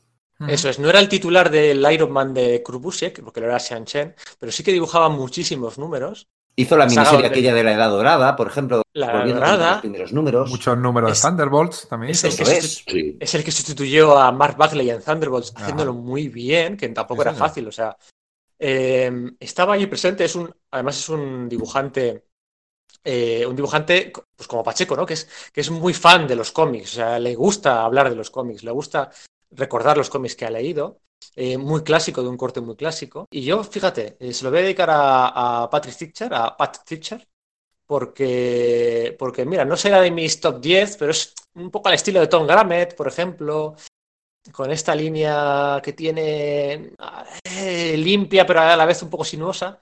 Y, a ese se voy a dedicar, ¿qué os parece? Yo no voy a ponerte ningún inconveniente. no. Ninguno. Estupendo. Sabes que soy enamorado de sus Mystery Men nunca inéditos en España. Sí, lo sé, lo sé, Sergio, lo sé. Pues eh, nada, aquí lo dejamos.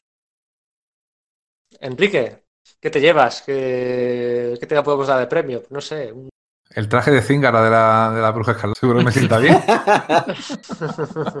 ya, ya, tú lo quieres para olerlo. No, a ver, es de los poquitos diseños de George Pérez que están bien, porque no hemos Pues hablado no de los diseños de gusta George Pérez. ¿No te gusta A mí ni no me ese? gusta ni ese. No, Me por lo gusta- menos estaba con el personaje, ¿no? Cuando Sí, eso es. era gitana. adecuado. Mira, el, el diseño que realmente me gusta de George Pérez de esa época es el de Ujú. Wonder Man. Ese rollo de los. eh, eh, compuesto Sí. a, a partir de Kirby Dots me parece brillante. Y de hecho se nota un montón porque cuando luego hay un crossover entre. Bueno, que los Vengadores aparecen en la serie de cable, que en ese momento estaba haciendo la Joe Casey y lo dibujaba Ladron. Un ladrón que estaba imitando a Kirby.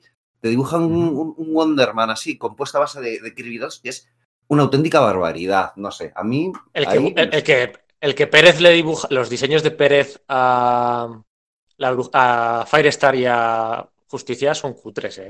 Muy Sí, malo. son cutres de narices. Q3. Y el de eh, triatlón igual, el o sea, es triatlón. El que... de Triatlón, que flipas. El de Wonder Woman, el de Wonderman, el, el iónico está muy bien, pero la, cuando le pones así con el pelo canoso y tal, es Sí, cutre. eso es. Eh, el de Goliath ya hemos dicho antes que a mí me gusta más el que tiene un poco más rojo, aunque bueno. A mí me gusta más el Y- azul, ¿qué puedo decir? Y, Sí, azul y amarillo. y no, no, no acaba de. ah, la verdad es que incluso su visión te diría que, que tiene algo raro. Eh, eh, algunos diseños de, de- de nuestro amigo George, por ejemplo, Jericho el La primer traje de mayoría de Nightwing, los, de, de los diseños. el primer traje de Nightwing son, son venenosos. Sí. Sí. La sota de corazones. Y me El mola, me encanta el personaje, tío. Pero, pero, pero diseñó el supervisor, el mejor uniforme Marvel. Un, dos, tres Va, uniformes Marvel. Que no, que no, el de supervisor es ¡Viva! es aceptable, pero el bueno es el de Deathstroke. Nada, viva Ian Churchill. Y esto, y esto, señores, es sala de peligro. Esperamos que sobreviváis a la experiencia. Sí, sí, sí. Un abrazo. Venga, un abrazo a todos, chicos.